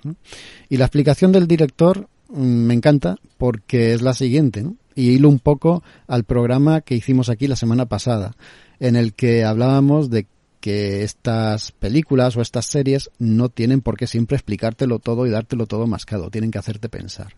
Y es que el director, Gaztelu Urrutia, dice eso, que al final se quedó todo de esa manera como se queda, te deja tan despistado pues para enfatizar que lo importante de la película, lo importante del hoyo no está en el final, está a lo largo de la película. El mensaje es la película en sí, no el final. No nos tenemos que quedar con, con que se ha acabado y ha pasado eso, sino con todo lo que nos ha llevado hasta ese momento. Eso, esa frase tan repetida y tan manida de que lo importante del viaje no es llegar, sino el camino en sí, ¿verdad? Pues aquí pasa. Y, y, la verdad es que cuando lo entiendes, te das cuenta de que es así, evidentemente. Lo que te ha contado la película es tan importante, es tan básico y es tan, tan tremendamente denunciable y además real que lo importante no es el final, lo importante es que te lo ha contado y te lo ha plasmado. Quédate con eso. Intenta aprender de eso o intenta, pues no sé, sentirte de, de alguna manera culpable. Artísticamente y técnicamente es una pasada. O sea, los actores están de 10. Sufres con ellos lo que pasan, las perrerías que pasan y los sufrimientos que, que les atañen son tan reales y, tan bestias que lo pasas realmente mal. Y además, la película juega también con la ambigüedad de no decirte cuándo sucede esto. Tú intuyes que es en una especie de futuro cercano, no sé si posapocalíptico, pero sí desde luego eh, un, futuro pues poco prometedor ya que nos acercamos mmm, terriblemente. Y deduces que eso que es un futuro cercano pues mmm, más que nada por los nombres que tienen los personajes y por algunas cosas también que te, que te van soltando pero bueno, eso no es lo importante. Lo importante es lo que la película te cuenta y yo quiero, aparte de lo que os he dicho a lo largo de estos minutos, quiero que si no lo habéis visto, pues me, sería interesante ¿no? que la vierais porque desde luego es uno de los fenómenos de, de los últimos tiempos, es una de las películas yo creo que más eh, contundentes del cine español de los últimos tiempos, incluso de los últimos años. Muy, muy recomendable y si no lo habéis visto, os pido que lo hagáis. No sé si vosotros lo habéis hecho. Yo vi el tráiler y dije, ahora no es el momento. O sea, de verdad que me llamó muchísimo la atención de la, la, película, pero creo que hay que estar fuerte psicológicamente para verla y es que nos pilló eso en pleno, es que lo has descrito sí, perfectísimamente sí. al comienzo de la reseña. Y es tan, tan reciente y lo hemos visto tan en tan nuestras propias carnes que digo, tengo que verla, pero mm, no va a ser ahora. Y creo que tardaré un poco en, acercarme a ella, aunque todo el mundo habla de ella maravilla, como tú. Y también he escuchado muchas quejas del final, pero tienes toda la razón con lo que dices. Es que refleja tanto lo que hemos sentido estos días que, que, es mejor que que te lo escupan a la cara como diciendo, bueno, ya que no lo entiendes, pues mira, así que por lo menos a través de esto te des cuenta de lo que está pasando. Maite, me, ha encantado eso que has dicho, que te lo escupan a la cara. Es que es lo que hace el director, te lo escupe directamente a la cara. Y, llega un momento que dices, hostia, es que, es que no lo merecemos, ¿no? Que nos lo escupan de esta manera, a ver si así aprendemos. Pero me temo que no. No, sí, lo hemos vivido nosotros mismos y hemos actuado. O sea, no he visto la película, te lo juro que solo he visto el tráiler, pero nos hemos comportado peor que, que la gente esa que estaba metida en, en prisiones. Es que hemos visto cada cosa últimamente que, que todavía el ser humano puede ser peor de lo que nos pensamos y lo está demostrando. Aunque no vamos a ser optimistas, todavía hay gente buena por el mundo, pero, pero quieras que no te quedas con lo peor o, acabas resaltando esa, esa parte mala de, del ser humano. Yo, me voy me voy a perdona Dani, que te he cortado. Eh, me voy a metamorfosear en el, digamos, el oyente tipo. Y entonces eh, he escuchado tu reseña, Jacob, pero no me ha quedado claro una cosa. ¿Es una de esas películas en las que no hace falta buscar, fijarse en el telón de fondo, en los detalles, y es una experiencia de vivir?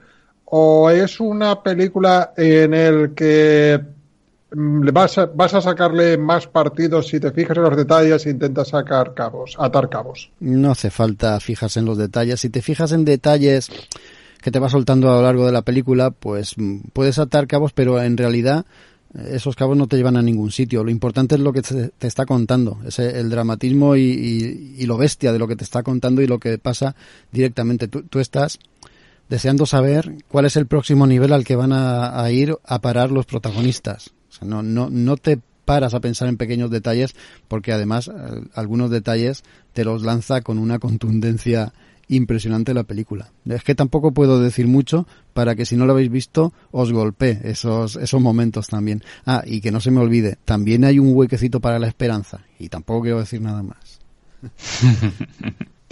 Yo iba a decir que yo la tengo al pendiente con muchas ganas de verla por, porque ya, ya la tenía pendiente un poco desde que, bueno, fue galardonada y nominada a una serie de premios visuales que, que bueno, pues están muy muy bien y que al final no es lo más importante de la historia, pero sí que sí que hace que funcione, ¿no? Este hoyo. Y, y luego hay otra cosa que me mola mucho, bueno, a mí es que sabéis que me tira lo de los efectos visuales. Y luego otra cosa que me llamaba mucho la atención y por la, vais a decir que tonto, por la que quería verla es porque a mí Iván Masagué me gusta un montón porque siempre que le veo mm, su cara para mí es la de Tony, el, dueño del Jim Tony, que es esta sitcom que pululaba por ahí, que es muy tonta, muy tonta, pero que al final eh, más de una mañana y más de dos antes de ir a trabajar haciendo cosas aquí en casa ya, me, enganchaba mientras tomaba el café. Y, bueno, pues verle en un rol diferente no al del patético Tony, pues eh, me hacía gracia. Yo no voy a hacer un comentario ni una pregunta tan sesuda como la de Raúl. Eh, Jaco, yo te voy a decir que yo prefiero estar en el ultimérrimo nivel de este hoyo eh, antes que estar, por ejemplo, al final del cien pies humano. o sea, no sé yo qué es peor a nivel es que, Es que eh, tener que elegir entre, Una, entre una cosa y otra. también te... Y mira, Isra, que a lo mejor conoce el, el cómic de, bueno, el manga de Sutomo Nihei de Blame, dirá que a lo mejor este es el origen a los niveles de que me estaba acordando. Porque este tipo de historias molan, ¿no? Hombre, a mí me, me encanta y la tengo, a ver, no, no puedo decir seriamente que la he visto porque digamos que he hecho aquello que hacemos a veces que es cacharrearla, ¿no? Es decir, estás haciendo otras cosas, te la pones, que eso es algo que no suelo hacer, que no me gusta, pero a veces pues, pues sucumbo a estas cosas de hacer varias cosas a la vez y ir viendo. El como dice Raúl. Sí, la verdad que es una pena. Y hay una cosa que me llama mucho la atención y que me encanta, de hecho me tengo que poner a verla seriamente, es porque eh, no soy el único que lo ha que lo ha detectado, eh, mucha gente lo ha dicho, incluso el director de, la obra que os voy a, que voy a mencionar también, que, existe cierta conexión con, con Cube. Eh, ¿Tú lo ves ya con esto? Cierta conexión hay, efectivamente. ¿Algún paralelismo hay? Pero bueno, ¿Eh? a ella me lo has comprado. sí, sí, es que el, el mismo director, Vincenzo Natali, que es el, el director de Cube, eh, no lo niega. Y, y, casi juegan yo creo que es más bien un juego que es que tiene que los dos directores porque eh, Vincenzo pues se, se, dijo en un primer momento que le había encantado que, que, le parecía una pedazo de película y luego pues parece que están jugando al, al despiste un director y otro para intentarnos hacernos ver entre comillas o a lo mejor no lo hacen ellos somos los fans los que queremos ver eso que, que, que pues que pueden tener incluso cierta conexión. Y eso me, universo me resulta brutal. universo compartido no sé algo de impresión da no también por esa ambiente de telón de fondo que no te muestran mucho. Yo insisto, como dice el director, ¿eh? quédate, quédate con el mensaje, quédate con la metáfora, quédate con, con el desarrollo de la película, por favor, vedla y no la veáis como, como pecera, vedla con el interés que, que requiere porque lo merece. ¿eh? Es una película de verdad de, las mejores que se ha hecho aquí últimamente y sobre todo que a ti no han tenido para estrenarla justo en estos momentos o en estos meses pasados. Me, mejor imposible, desde luego. Ay, vamos a pasar a la siguiente con este buen rollo que dejo yo aquí en el ambiente y Raúl nos va a hablar del Escuadrón de la Muerte. Joder, el título también promete, Raúl.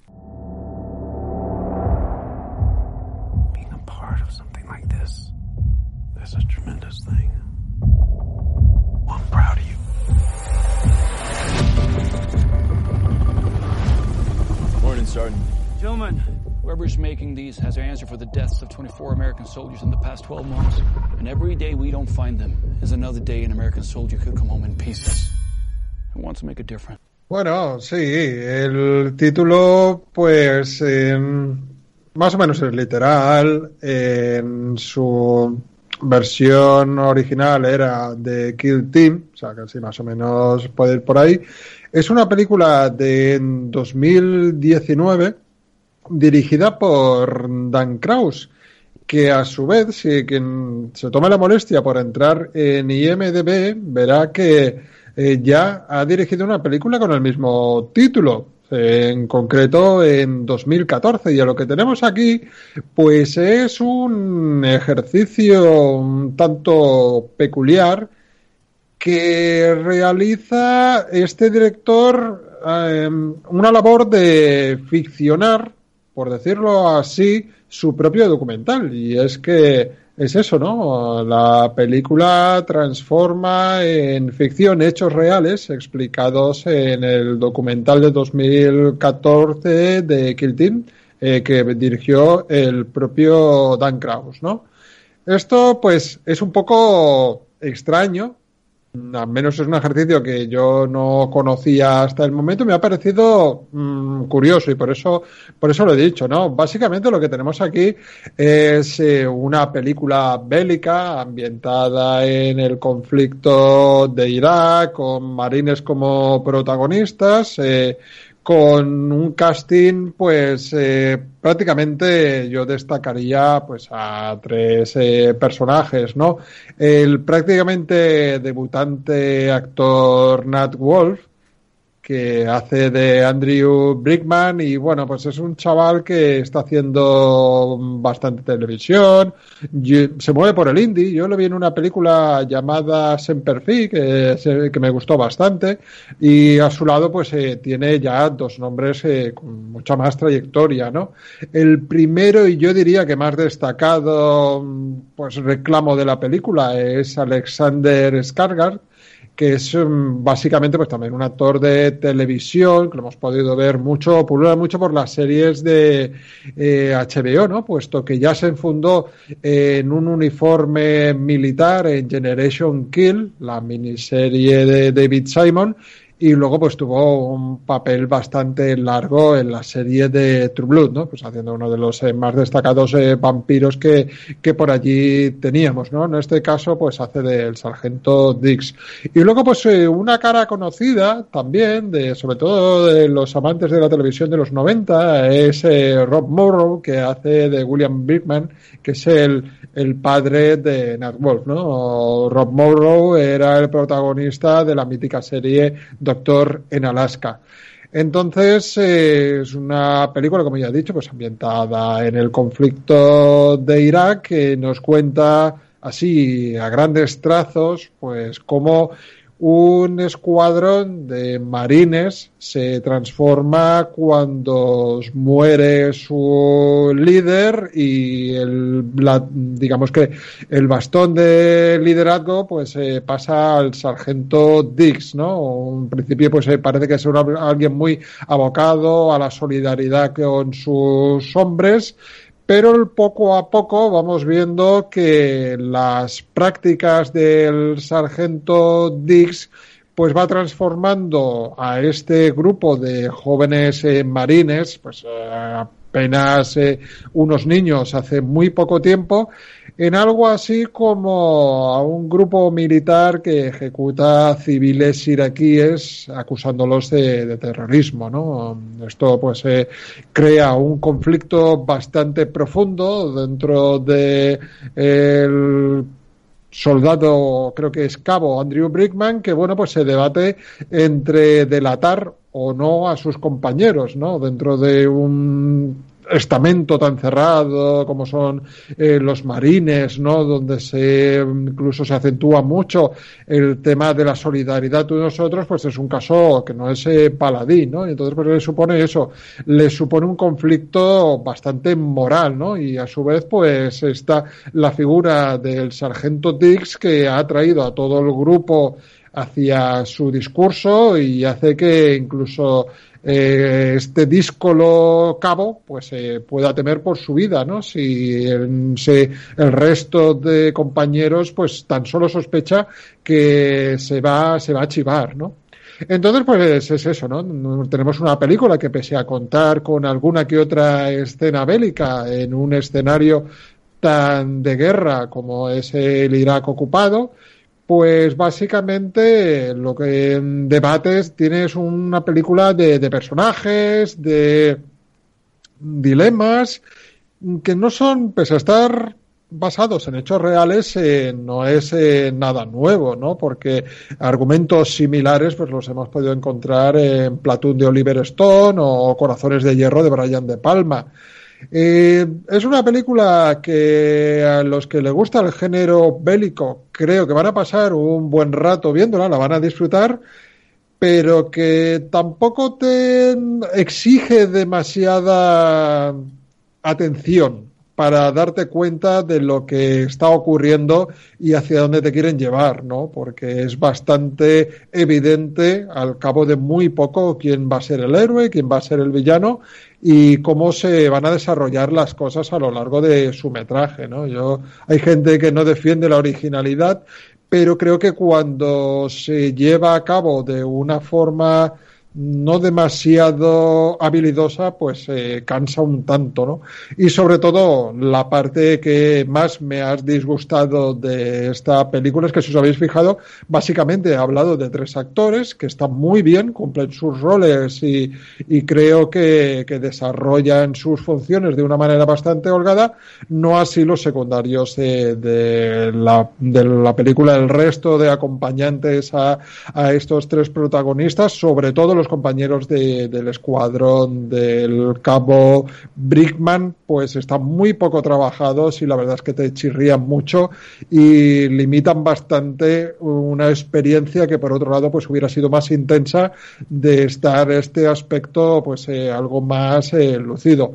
Entonces, pues decir eso, una película que si bien no te va a cambiar la vida, para los amantes del género bélico, pues le va a suponer, pues eso, pues regresar a películas eh, que ya te trajeron buenos momentos, como Platoon o Corazones de Hierro, pero desde luego con un producto a una escala mucho más, eh, mucho más baja de la cual he nombrado, ¿no? Sobre todo la de Oliver Stone. Así que, pues bueno, pues ahí queda eh, a elección de cada cual si ponerse o no a ver esta película que pueden encontrar en la plataforma Netflix y bueno, pues eso, invitar también a aquellos que se acerquen a este Escuadrón de la Muerte o que hayan visto el documental y quieran hablar de sus eh, semejanzas y diferencias, pues que nos pongan comentarios en nuestros, eh, en el enlace de este podcast que a buen gusto pues lo leeremos y así pues nos ayudarán también a, a conocer un poco más el trasfondo de este producto. Esta, esta no nos la vendió tan bien. ¿eh? Estoy viendo que las críticas no son malas. Técnicamente está bien la película.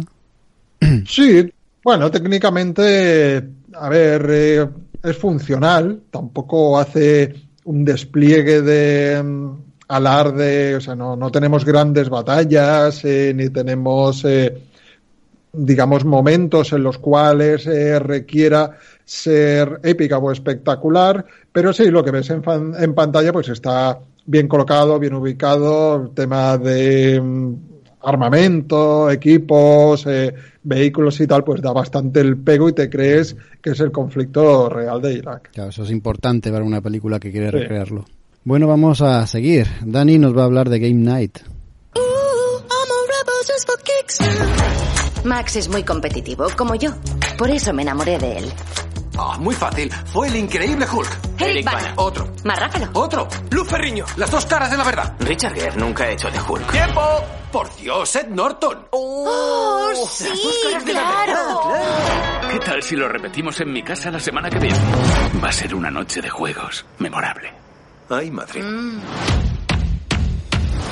Hoy vamos a llevar la noche de juegos a otro nivel. No necesitamos ni tablero ni fichas. Ni tampoco que seas tan grosero, ¿vale? Van a secuestrar a alguien de esta habitación. Oh, una fiesta rollo Cluedo. ¿Qué dices? La persona que encuentre a la víctima ganará el gran premio, las llaves de un Stingray. ¿Solo las llaves? No, rayan todo el coche. ¡Sí!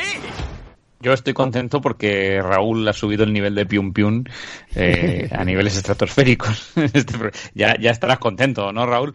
Ya, ya no nos Hombre, podemos yo, yo sé- si, si vengo por aquí, yo es para cu- cubrir la cuota de tiros. Yo es que me siento que te he fallado, Dios mío, pero te juro que me voy a poner en modo cinebélico para el próximo programa de cine. Vale, vale, tomo nota. Mientras, mientras alguna comedia, eh, por aquello de alegrar un poco el programa que, que nos estamos hundiendo en la miseria entre, entre el hoyo y demás, eh, y el escuadrón de la muerte. Bueno, Noche de Juegos, esta Game Night que, que cayó en mi caso hace unas semanas en el intento de ver una comedia, pues como decía antes Maite con la otra misi, así sin pensarlo, ¿no? Sin pensarlo demasiado, ¿no? Voy a poner algo que, que, que nos riamos un poco. Es una peli de 2018 pero bueno, pues eh, últimamente ha aparecido, si no me equivoco, por lo menos en Netflix, HBO y yo no sé si ha recaído en otra plataforma de streaming.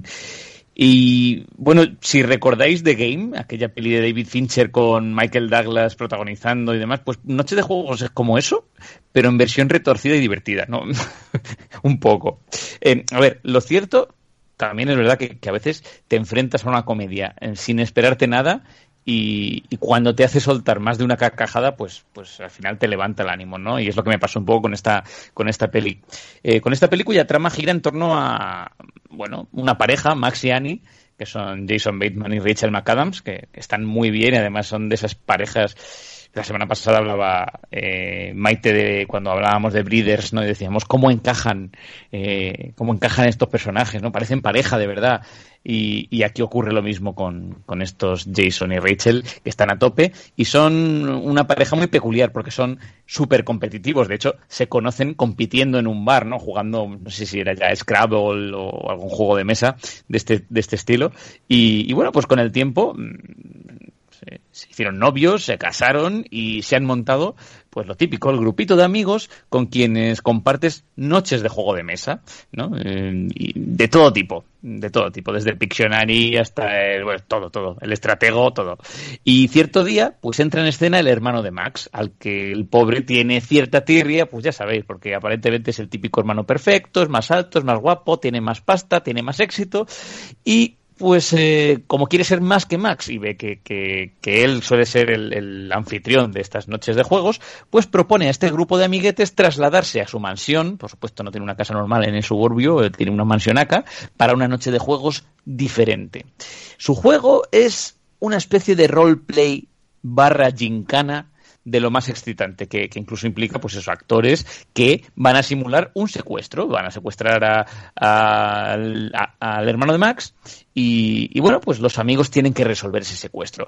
¿Cuál es el problema? Y aquí arranca un poco la película, pues que antes de que lleguen esos actores, eh, pues unos secuestradores reales entran en escena y capturan al hermano de Max, a Brooks. Pero claro, esto los amigos no lo saben, así que emprenden su aventura nocturna, su gincana, pues por toda la ciudad en pos de resolver este supuesto juego. Claro, se meten en un embrollo de mafias, terroristas, asesinos, etc, etc, que no veáis vosotros el embolado que, se monta. Al final tenemos una peli que, está repleta de chistes, de gags, de piques, pero también de acción, ¿no? Y, y algún que otro girito inesperado y bastante interesante. La historia va de, de lo cotidiano, o sea, para que veáis la progresión, va de lo cotidiano a lo inesperado, de repente lo absurdo, también os digo, y, ya cuando acaba, pues es, es, un poco lo improbable, ¿no? O sea, pero eso sí, siempre dibujándote una sonrisa en la cara. No la, no la toméis muy en serio, al final es una comedia y hay que, hay que por inverosímil que puedan resultar las situaciones, hay que disfrutarlas, seguir el, el flow y reírse con ellas. Y lo cierto es que de lo que no carece quizá la cinta es de ritmo, mm, porque a mí se me hizo muy corta y todo. O sea, las últimas comedias que he visto, la verdad es que se me están pasando bastante rápido y, además para los más frikis, esta en concreto tiene docenas de referencias a la cultura pop que, seguramente lo, os encanten o lo odiéis, porque también dices, Neh, demasiada referencia, muy forzada, ¿no? Eh, tal vez, pero en este totum revolutum cómico, ya digo, pasan tantas cosas que tampoco desentonan, ¿no? Y, y, hacen la película como más accesible. Dentro de unos años seguramente diremos, mmm, qué viejuno este chiste, ¿no? Que hace referencia a los Vengadores. Eh, en fin, y luego lo que mola también de Noche de Juegos como comedias, que también es una película muy coral y de hecho yo diría que su fuerza radica bastante en eso, en, en, en lo distintos que son los personajes, en las distintas parejas que compiten, en sus microhistorias, porque están los que tratan de avivar la llama del amor, los que se enfadan por una infidelidad que ocurrió años A, eh, y es la típica pareja que lleva junta desde los 14 años, el guaperas medio lelo que siempre ha llevado modelis tontas y esa noche en concreto lleva una compañera de curro de recursos humanos que es súper inteligente pues para ganar ¿no? en los juegos. Todos muy compatibles y, y, además prometen risas eh, porque tienen mucha química tanto por separado, cada una de las parejas, como cuando se juntan como grupo ya en el despiporre final de la historia. ¿no? Ah, y no me olvido pues del vecino de Max Yani, que es un personaje Gary, se llama, mm, súper divertido también. Lo interpreta Jesse Plemons, que es el pelirrojo capullo Breaking Bad, para que os acordéis. Eh, pues ese. Y, y aquí eh, es que tiene unos momentos, la verdad es que no tiene muchos momentos, pero los dos o tres que tiene son eh, inquietantes. Es, es, un policía divorciado, para que os hagáis una idea, al que el grupo pues no soporta, es un poco especialito, y desde que se divorció no le invitan a las noches de juegos y está resentido y además está siempre ojo a visor mirando por la ventana o por la puerta con su perrito así en brazos a ver si se juntan o no se juntan para forzar a que la inviten. Bueno, eh, algo pinta en la historia este Giri, no digo más. Y es muy creepy, pero muy creepy. Y bueno, y luego por ahí hay también unos cameitos que no aparecen en los créditos, como Jeffrey Wright y, y Michael C. Hall, o sea, Bernard de Westworld y Dexter, de la homónima Dexter. Y lo dicho, es una peli para reírse, una comedia escrita pues un poco con Cartagón y Escuadra, o sea, al final sigue un patrón bastante estándar de, de, las comedias, ¿no? Por Mark Pérez y luego es importante también quiénes la dirigen porque son John Francis Daly y Jonathan Goldstein que coescribieron en su día Cómo acabar con tu jefe, eh, el increíble Bart Wonderstone y dirigieron este remake que pues otra otra comedia absurda, mm, Vacaciones, no sé si lo habéis visto, el, el remake de 2015 que a mí me hizo especial gracia, aún y no sé, aún y viéndolo así de rebote. Así que bueno, ya sabéis un poco con este plantel de películas a sus espaldas de qué palo van estos directores y por dónde van los tiros de esta peli. Pues la corta rollo del grupo acaba de llegar porque... Venga, el jarrita, la jarrita de agua fría. ¡Qué tostón de película, por favor! Mira, me la puse... A ver, yo me la puse por Jason Bateman, que me mola, digo, va, a ver, no, muy mala no va a ser, yo qué sé, sale Jason Bateman, más o menos sus productos en comedia me suelen gustar, dije, pues va, venga. Bueno, la quité cuando llevaba 40 minutos y directamente la olvidé. Y cuando tú has puesto hoy en el doc que tenemos compartido lo que ibas a traer hoy, he leído el título, digo, y a mí esa peli que me suena, y he tenido que ver el tráiler y decir, coño, si es esta. Y he hecho el esfuerzo sobrehumano, la he visto y mira, de la película personalmente salvo eh, los 15 primeros minutos. El resto estaba deseando que acabara, se me hizo eterna. No he sentido la, la sensación de pareja y el feeling que tienen los dos protagonistas, yo no lo he sentido. Las bromas eh, forzadas al máximo, muchas de ellas cansinas, repetitivas Y lo que es la trama en sí, a ver, eh, eh, está claro y hay cosas que ocurren porque te tiene que llevar del punto A al punto B, si no, no Sí, hay sí, película, ¿vale? Por eso digo que está, está escrita con carta y escuadra. Pero vas a decirme tú que no. mm, Una situación, por ejemplo, mm, a un protagonista le pegan un tiro en el brazo, mm, se empeñan en sacarle la bala y lo miran con un tutorial de YouTube. Y la situación es bastante que dices, Dios mío, que podría pasar. Mira, lo único que me sacó de la sonrisa de, de la película, y, y no voy a, no es un spoiler, no voy a desarrollarla para no deciros nada, el Club de la Lucha. Es lo único que me sacó la sonrisa. Ya está, el resto de la película, uff, no sé.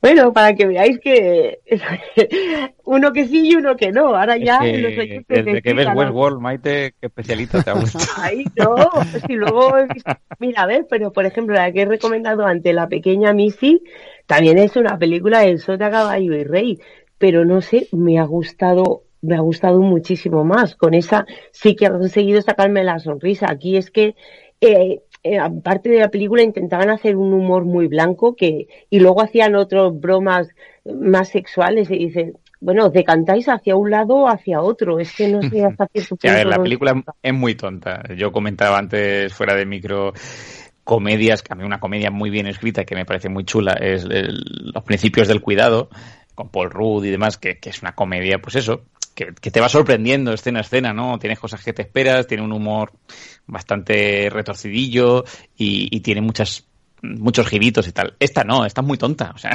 que, es así, es muy tonta, pero para un momento de, de, de ponértela y echarte unas risas, está muy bien.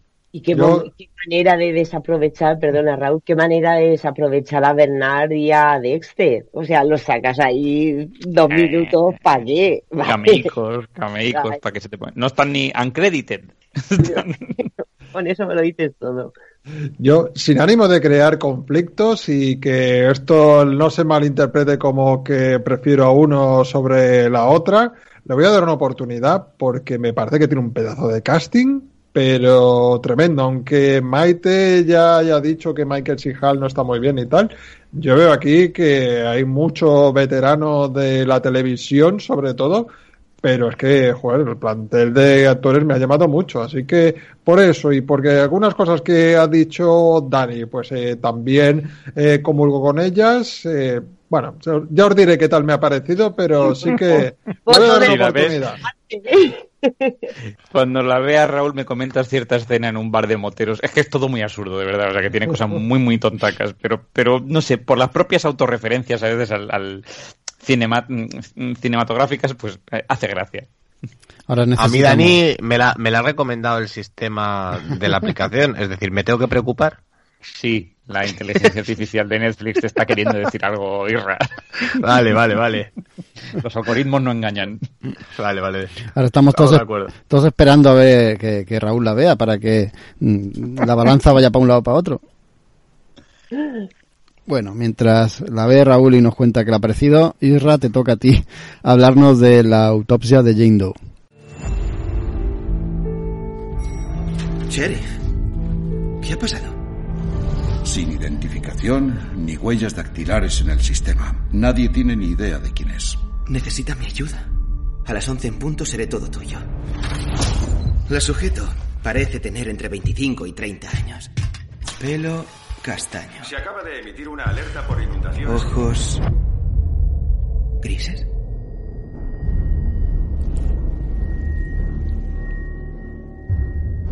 ¿Qué te ocurrió? Primero la ataron. Después le cortaron la lengua. La envenenaron. La paralizaron. E hicieron que se tragara la tela. ¿Qué es eso?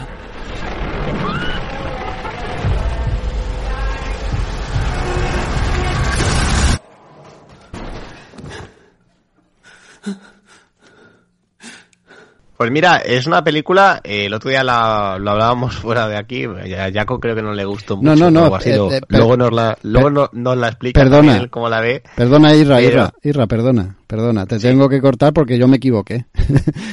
Dijiste la autopsia de Jane Doe y, y yo la relacioné, no sé por qué extraña confusión mental, con la posesión de Hannah Grace, que aquí la tradujeron como cadáver. Ah, No, no. Pues no, no, no, no es la misma, por suerte.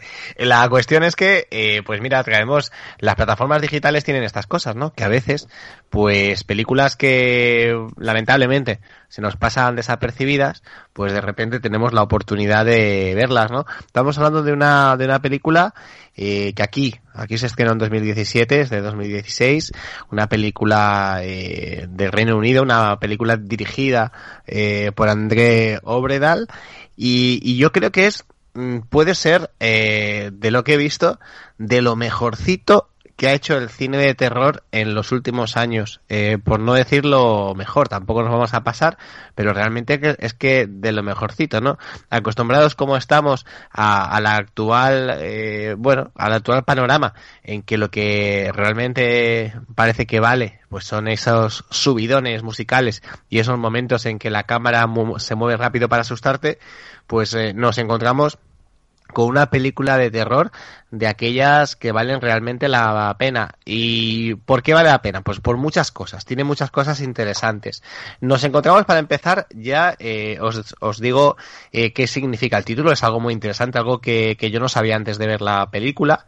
Eh, cuando en Reino Unido o en Estados Unidos se encuentra un, un cadáver, un cadáver que supuestamente no está por identificar, siempre se le da el nombre de John Doe, y si es, si es hombre y si es mujer, Jane Doe. En este caso hace referencia a eso, al nombre que se le dan a los cadáveres sin identificar. Se les pone un nombre, pues que, que todo el mundo pues, ah, pues comprende que estamos hablando de alguien que no se sabe quién es.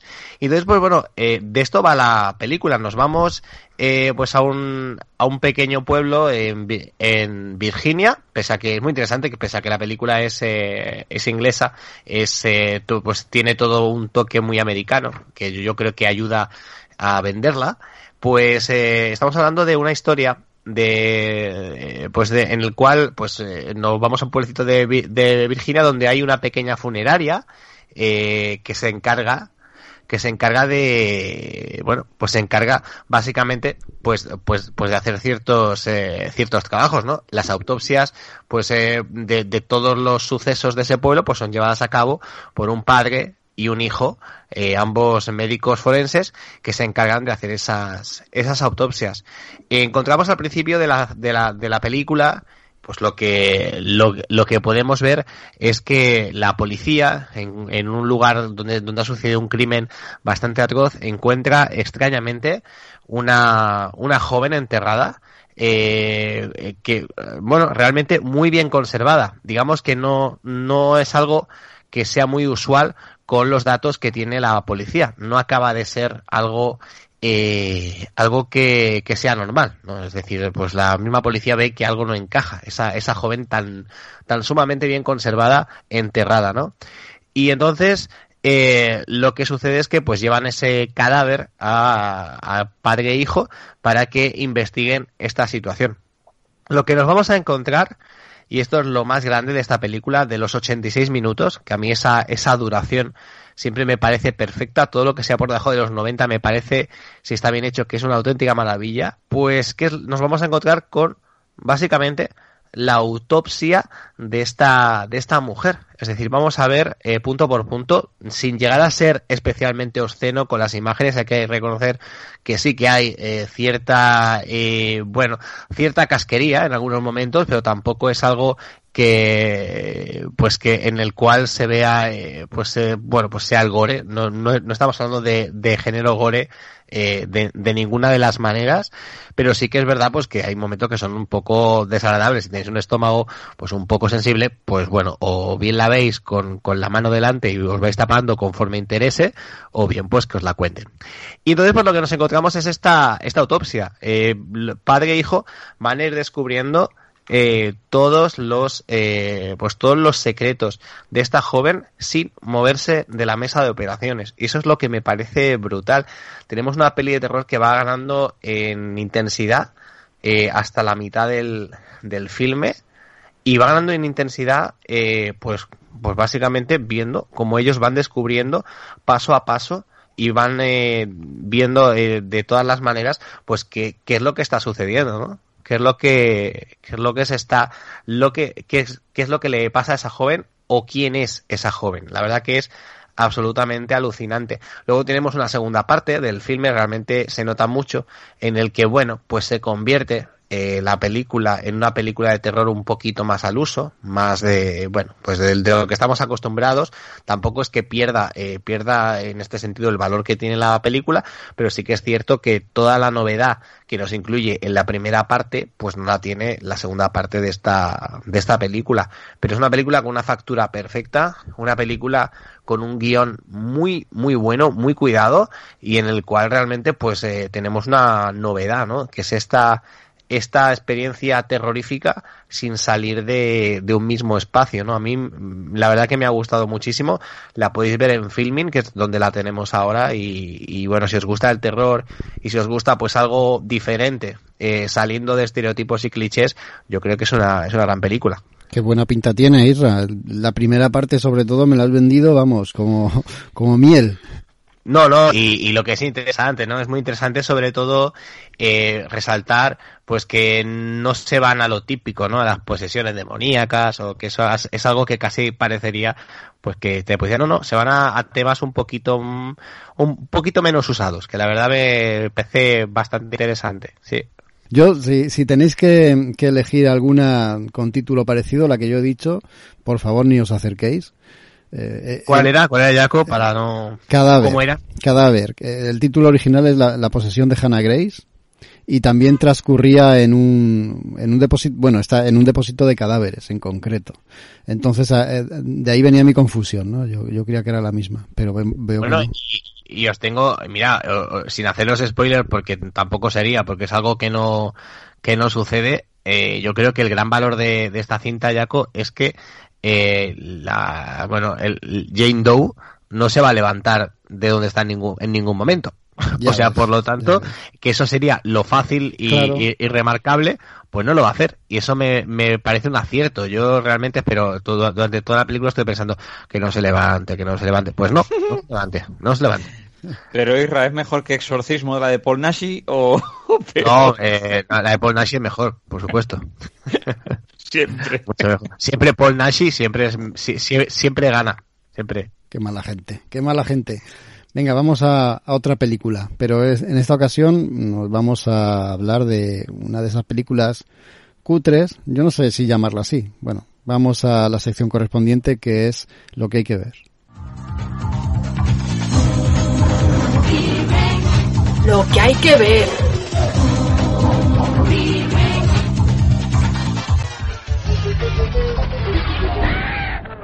Bacalá, bacalá. Vamos a hablar de América 3000, una película pues, ¿qué queréis que os diga? Yo he ido a por lana y he salido trasquilado. Yo creía que esta iba a ser una de esas películas de las que me iba a reír un montón y tengo que confesar que hasta me ha gustado.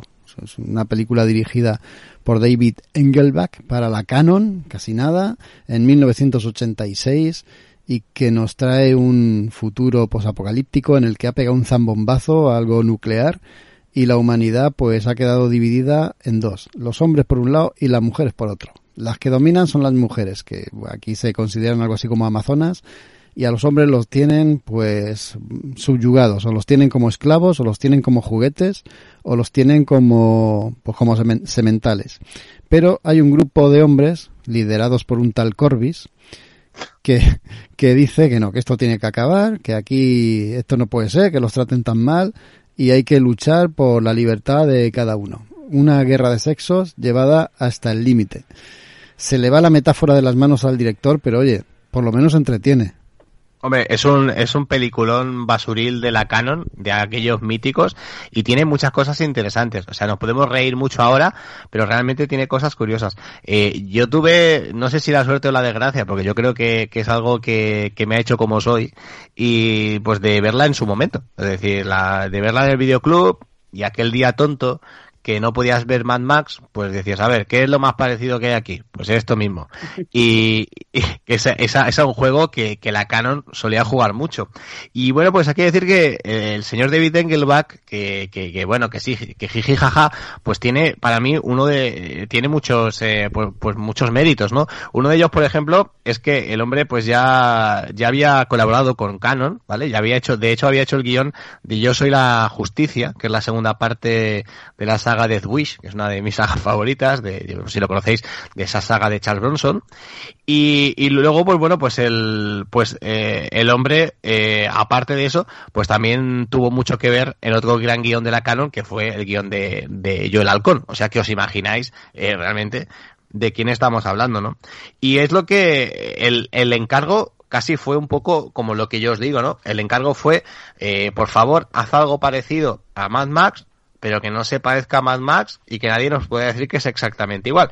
Y entonces el hombre es lo que es lo que es, lo que hizo. Yo soy muy fan, supongo que todos los que ya la habéis visto, ya concluido, muy fan de Arg el horrible, que es ese, ese personaje que es una especie de, no sé si es un Bigfoot, un Wookiee o algo así, y que, que, que, siempre va, bueno, que, que, que, es, un bueno que siempre va con, con, con, su cassette armado y con su musiquita. La verdad que es un, es un tipo que a mí me cae simpático. Y a mí me parece una película que aparte de, del, que la podéis ver fácil porque está en YouTube completamente abierta para que la veáis si queréis, o sea, eso es algo brutal. Y la verdad es que es una, es una peli que es muy, que, que es muy entretenida, ¿sabes? Aquí, para que veáis eso que os decía al principio, de que se intentó vender como algo parecido a Mad Max. Eh, no, no, sé, Jaco, si conoces eh, pues cómo era el, el, subtítulo que llevaba. Aquí en España eh, se estrenó como Los luchadores del trueno. Le faltaba la cúpula. Sí, sí, y, y, bueno, tengo aquí algunas cosas apuntadas porque Jaco hablaba mucho del, del lenguaje del lenguaje extraño pues es que hay, hay mucha, y bueno, tengo mis, mis propios apuntes, ¿no? Y me gusta mucho pues cuando usan la, la, la palabra plástico, ¿no? Sí. ¿Vale? Es decir, la usan cuando algo les sorprende, ¿no? Por ejemplo, o, o por ejemplo cuando dicen plástico waggy, es cuando, ¿vale? Es cuando, es, es, sería algo parecido a decir pues de puta madre, ¿vale? Plástico waggy. Es que decir, ¿cómo mola eso? ¿Vale? Y, y luego, pues, también hay palabras raras como teléfono rojo, que es cuando algo les, cuando tienen, eh, cuando, cuando algo les alarma. La verdad que es tan brutal haber hecho, haber eh, creado tantísimo trabajo, porque pff, realmente eh, crear a las, a esta especie de, de, de amazonas raras, eh, no, ah, no, sé, es eh, y, y, crear un lenguaje y bueno, todo bueno. lo que lo, lo, que incluye esta esta película para lo que se consigue al final, a mí realmente me parece alucinante. Bueno, es decir, la, yo creo que es un trabajazo brutal ya. La, la, la, creación del lenguaje te sorprende los tres primeros minutos cuando te das cuenta que son solo tres palabras que van repitiendo todo el rato, ¿no? Neir. No, no, mejor que no, mejor que no de hace un millón de años. Cuando ojo, dicen... ojo que, cuando, que cuando dicen cuando buscan medicina dicen Cruz Roja. Cruz Roja, Cruz Roja, Cruz Roja cuando van a curarla, Cruz Roja. O nuclear a alguien es matarlo. Sí. Pero... A ver, yo, yo me he divertido un montón. Yo esperaba como tú, Jaco, algo así más, más casposo, así más, tipo a lo mejor Fate, porque nos hemos tragado tostones considerables, ¿eh? Y, la estaba viendo y digo, macho, pues es que la verdad que yo me lo estoy pasando bien, yo, yo me estoy, me estoy divirtiendo porque tiene situaciones que la verdad es que mm, son, son muy divertidas, simplemente ya como te presentan las amazonas, que a los hombres es que los tratan fatal. Cuando están borrachas se dedican a lo mejor a, a lanzarle cuchillos o, o, a divertirse con ellos, maltratándolos a, a muchos de ellos, pero sobre todo cuando están borrachas, cuando están, cuando están de fiesta. Y me gusta mucho, me, me hizo muchísima gracia que estos hombres eh, aprenden a leer Corbis, aprende a leer porque se encuentra un libro infantil que si os dais cuenta solo es el abecedario y a lo mejor A y una palabra que empiece por A, lo mejor avión y, vamos, y así pues él aprende con eso, aprende a leer, cosa que viene muy bien primero en una escena que le van a tirar una flecha en el pecho que tú crees que dice que se la han cargado y no, ese, ese libro infantil lo salva de, de que la, la flecha le entre en el pecho y en la segunda vez que le sirve de haber aprendido a leer, cuando se encuentran las armas de los americanos, y tienen manual de instrucciones, porque todo, toda pistola de rayo láser que se precie tiene que tener un manual de instrucciones y con eso puede conseguir explicarle a los demás cómo funcionan. Eh, tiene momentos hilarantes y realmente divertidos. Bueno, cuando descubre, bueno, ¿podemos hablar con spoilers o no?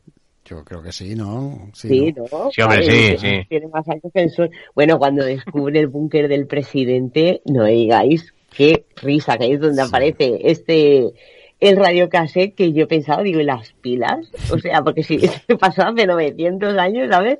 Las pilas a tope, o sea, duran ahí la vida. Y, luego ya el radiocassette no la apaga durante toda la película, incluso en la, batalla final.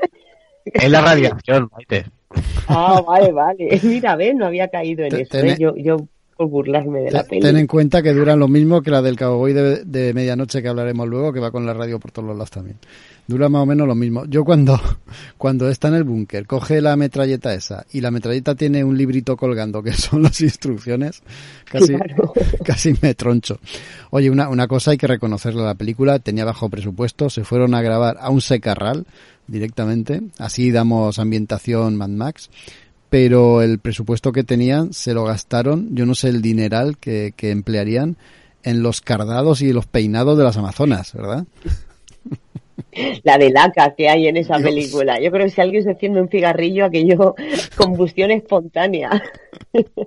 Yo me gustaría una escena más, yo dejo a que contéis alguna. El resto, eh, bueno, el narrador que hay durante toda la película, eh, sobre todo en la escena final, cuando, cuando deciden dejar de pelear los hombres y las mujeres. sí, que se ponen, se ponen a darse besitos, y que el narrador dice, no sabíamos qué estaban haciendo, pero cuanto más mirábamos, más plástico, más plástico guay nos parecía. Mira, casi me da un tabardillo de la risa, que qué situación más absurda. Y luego, claro, empiezan todos ahí a ponerse ojitos y a tirar las armas de ese final tan acaramelado y tan precioso que todos estábamos deseando que llegara. De verdad que me lo he pasado muy bien con esta peli, me he reído bastante y ha sido todo una sorpresa. Tenemos que seguir leyendo pelis de la Canon para... para... Hombre, Jaco, eh, es muy interesante, es que las pelis de la Canon son, son lo mejor que existe. Eh, hay que decir una cosa, que decías lo del Secarral, o sea, yo, yo es que, bueno, estas cosas, esto, el tema Canon me, me encanta. Eh, ¿Sabes dónde, dónde, dónde se grabó? Ah, y, y, totalmente sin, sin ningún tipo de permiso ni nada. Eh, se fueron, evidentemente, se fueron a, a Israel esto se grabó en Israel. O sea, estamos a, lo, lo que se ve es una parte desértica de Israel que ellos cogieron ahí el cocito de desierto y allá sacó sin ningún problema. Es una, es, es una, es una pasada, es una marcianada total pero pero pero es que me, me encanta eh. la verdad que me lo yo la, la he vuelto a ver otra vez y me la y, me lo paso muy bien siempre ¿Cómo, ¿Cómo, se llama esa especie de yeti que, que, que, que va con el radiocassette cómo se llama Arg Arg pues el Arg, hay, hay, un momento que está peleando con una, con una amazona que la tira por los aires y coge una piedra y empieza a hacer malabarismos con la piedra que tú dices, bueno, un tío alto haciendo ese tipo de malabarismos con una especie de pelota es un jugador de baloncesto fijo. lo, han disfrazado. Oye, el final, decía antes Maite lo del final que se ponen a besarse los dos protagonistas y todo el resto de los dos, entre comillas, ejércitos empiezan a mirarse, pasan del odio al amor con miradas eternas. Esas miradas van cambiando que yo pensaba, como la película dure un poco más, esto se transforma en una película porno. Bueno, es que tiene toda la pinta y con esos cardados y esas pintas todos, es muy es muy peli porno de los 80, ¿eh? la verdad que, que, es, que, es, una auténtica pasada. Y lo de y lo del pelo, lo del pelo es que, bueno, y como curiosidad para que veáis hasta qué nivel de friquez pues se ha desencadenado esta película, eh, de manera anual se celebra en, en Estados Unidos una convención en el que la gente va ataviado así. O sea, van vestidos de esta película, porque sobre todo el, el, look de ellas ha causado sensación. Sí, sí, es que es una, es una, es una pasada. O sea, si quien no la haya visto, que, que la vea ya, porfa. ¿Qué me dices? Una, una película de culto, ¿no? Sí, sí, no, lo es, lo es. Ya te digo, de hecho yo, yo tengo la, tengo una edición en Blu-ray. O sea, que, que, no es una cosa, una cosa extraña. Es decir, es una cosa que ha pasado, pues, a la historia como, como una rareza, como una cosa curiosa de la Canon. Pero yo creo de, de los productos de la Canon, que a mí me gustan muchos, reconozco que tengo ese, ese gusto medio desviado, eh, pues te reconozco que es probablemente de lo más original y, y de, y si hay una peli de la Canon de la que yo haría una parte 2 o un videojuego o algo, sería esta, ¿eh? Nosotros que veníamos a reírnos de ella y al final, mira, hemos coincidido todos. Sí, bueno, vamos, vamos a pasar de ella. Recomendarla, lo ha dicho Isra, lo recordamos, está en YouTube, lo podéis ver de manera totalmente gratuita, vale la pena, desde luego.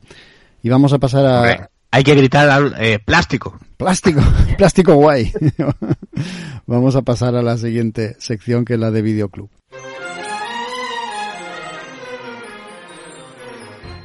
Érase una vez drama, comedia, acción, aventura, cine de terror, cine de ciencia ficción, romántico, musical, melodrama, cine catástrofe, videoclub, fantasía, cine exploitation, histórico, policíaco, bélico de zombies, cine gore.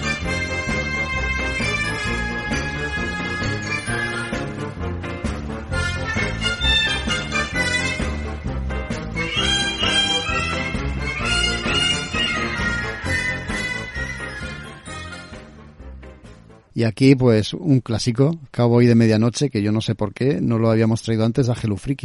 Una película del año 69, un peliculón, dirigida por John Lessinger y protagonizada, bueno, por dos actores que se dejaron ahí la vida, John Boyd y Dustin Hoffman. Dicen que este es el mejor papel de Dustin Hoffman, y decir eso no, no es poca cosa.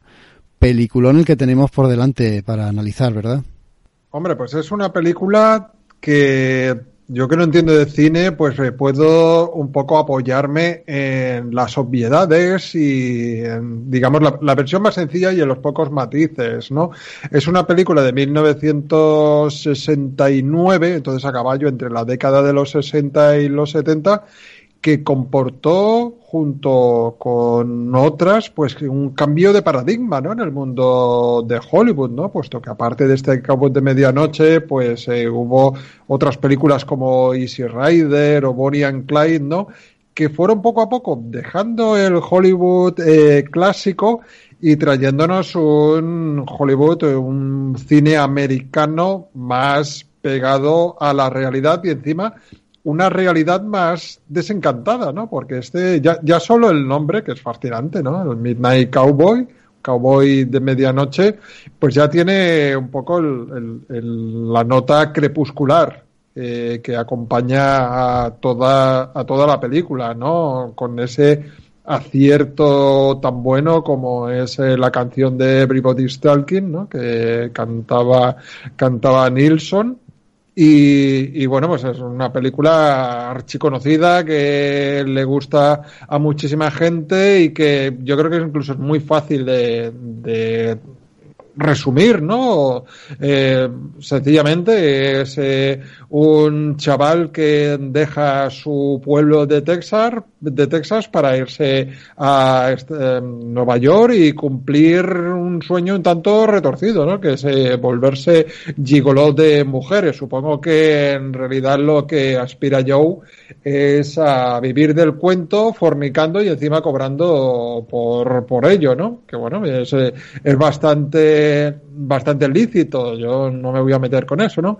Y un poco, pues ahí tenemos el desencanto que le ocurre a mucha gente que desplaza de su lugar de residencia habitual a otro sitio buscando un sueño, buscando un lugar mejor y cuando se encuentra en ese ansiado mm, escenario, pues se da cuenta que la realidad es mucho más eh, dura de lo que él pensaba, ¿no? Y aquí lo que tenemos eso es eh, una Nueva York muy sórdida, una jungla en la que unos intentan eh, comerse al otro y, bueno, pues en, ese camino pues se encuentra con, con Ratcho, ¿no? Protagonizado con, con Dustin Hoffman, que es un poco eso, responde a eso, ¿no? Al vividor que intenta aprovecharse de de, los demás, es eh, cojo, es un tullido, y entonces hace intenta que le haga, que le dé lástima, y a partir de ahí pues empiezan las vivencias de estos eh, dos losers que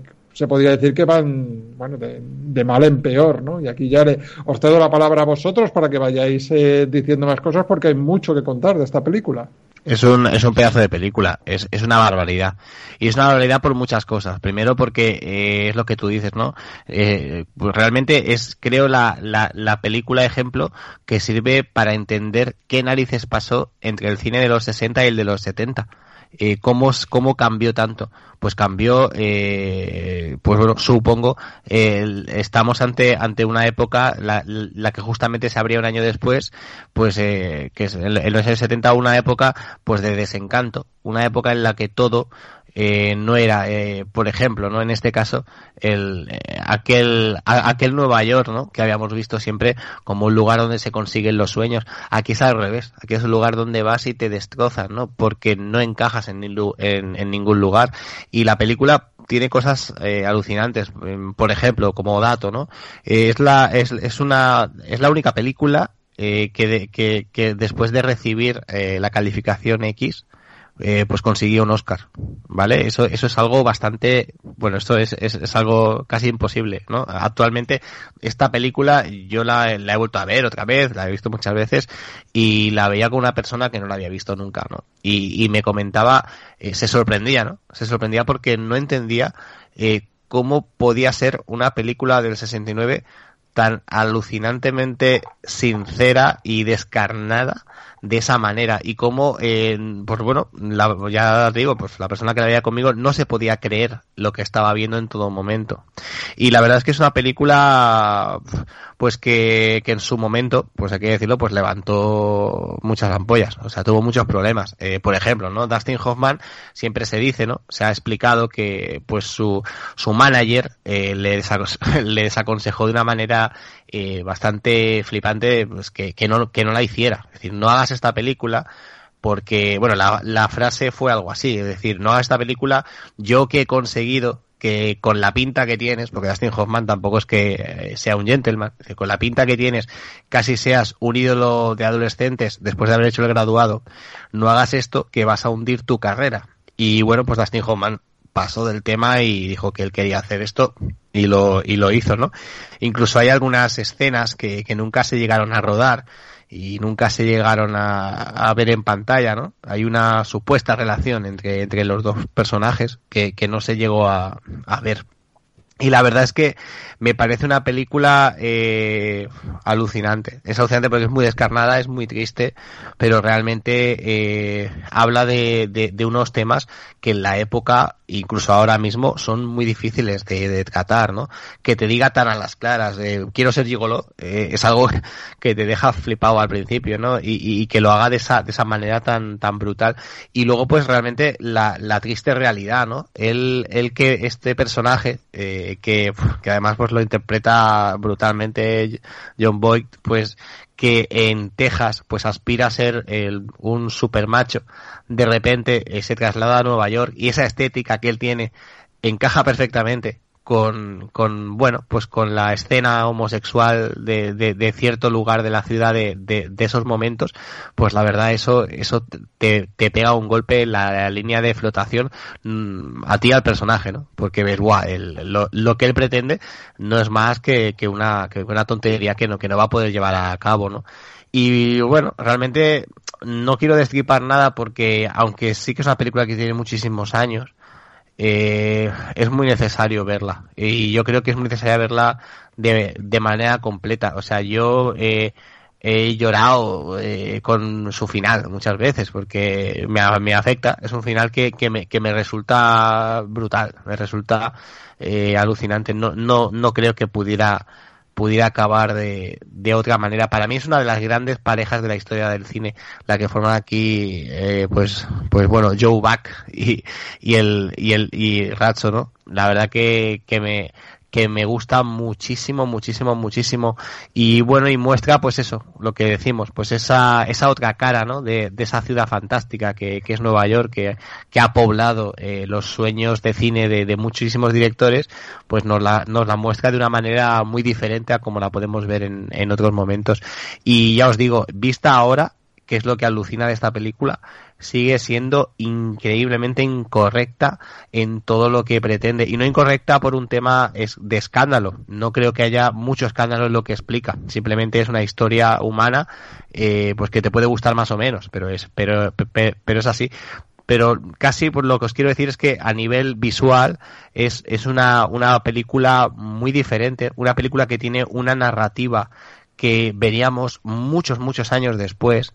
Es decir, eh, muchas de las escenas no te las explica, no te, la, no te lleva de la mano para decirte, eh, mira qué está pasando o qué le ha pasado a este personaje, sino que podemos ver flashes. Casi somos, eh, es una película casi de realidad virtual, ¿no? En el sentido de que podemos vivir eh, los sueños, los pensamientos fugaces del protagonista. Y eso lo vemos sin ningún tipo de tapujos. O sea, puedes cortar la escena de cuajo y, y verlo directamente y volver otra vez, ¿no? A mí, incluso algunas escenas de un corte mucho más lisérgico. A mí la verdad es que es una película que, que tiene cosas que me siguen inquietando, que me siguen alucinando y que a día de hoy sigo pensando cómo narices la hicieron. Sí, tú te ríes, pero te voy a decir cómo la hicieron. En 1966, Paco Martínez Soria protagoniza La ciudad no es para mí. Y tres años después llega este John Schlesinger y dice, pues yo voy a hacer lo mismo, pero me voy a llevar un tejano a Nueva York, ¿no? Eh, bueno, fuera de coña, eh, es que poco más se puede añadir a lo que estáis comentando. Yo es una película que la ves hoy en día eh, comentándolo hace unos días con unos amigos, eh, decía, ¿la habéis visto? No, no, no la hemos visto, pero fíjate, es de las que tengo ahí en la lista Forever and Ever, porque parece que, que todo el mundo la conoce y demás, y nunca te animas a verla, ¿no? Es como, está ahí y es, es un hito, y, pero nunca te pones.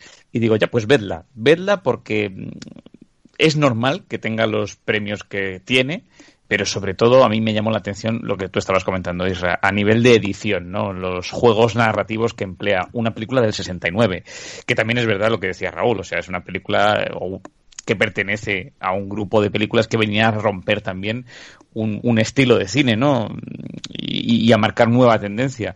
Y, y jolín, pues eh, es que además juega con mucho. O sea, si tuviésemos que englobar esta película dentro de un género, pues eh, vale, si es una buddy movie, es una buddy movie drama, vale, pero, pero de repente pues tienes esos momentos lisérgicos, psicotrópicos, tienes eh, mucha comedia para mí, o sea, hay eh, momentos que de verdad Joe es, es, es, cómico, o sea, es un tío, pues eso, es un pueblerino tejano que de repente en Nueva York se encuentra pues como como pollo sin cabeza, literalmente, y encima va con esas ansias de hacer pastuca a, a través de su, su, talentoso sexo. Y, bueno, yo qué sé, luego a nivel interpretativo, pues, pues flipante los dos, obviamente. Eh, si, si la habéis visto en versión original, en este último visionado, no sé si habéis visto el tema de los acentos, que, que yo con John Boyd, claro, me harto, porque un tío neoyorquino que le está hablando ahí como, parece George Bush, ¿no? el rollo este tejano de, y mientras que Dustin Hoffman, pues te habla en un perfecto acento neoyorquino, claro. Una pasada. Bueno, y Dustin Hoffman aquí empleó su mítica técnica que yo creía que estaba relegada a Rainman, ¿no? La de meterse chinas en los zapatos para andar raro, pero aquí se debió de meter muchas chinillas para cojear como cojea, que parece que tiene el baile de San Vito, eh, este racho.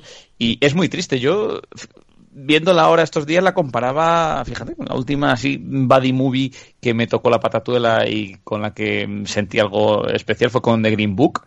Y, y se me asemejaba mucho en muchos términos, ¿no? Porque al final esta película está mostrando lo que dice Isra, o sea, esa dureza, ¿no? Esa otra cara de Nueva York tan, tan, tan, tan ruin y tan, tan descarnada, pero al final la historia en sí es una historia de amor puro entre estos dos personajes porque Joe podía haber mandado a tomar por rasca a Ratso y Ratso también siente ahí eh, pues una necesidad de ayudar a este tejano que está mm, perdido y despistado por Nueva York y entonces surge pues una de esas amistades imposibles que, que, sin duda pues toca la batata y, y obviamente pues eso no hablemos de, de cómo eh, acaba la película porque porque si lo comparas con unas escenas que veías media hora antes no en la cual eh, podías ver esas ensoñaciones de Ratso corriendo sin cojera por las playas de Florida y disfrutando de la vida y, y de las mujeres en los balcones que le llamaban y cocinando. El tío, el tío no quería hacer más que cocinar y correr por la playa al sol.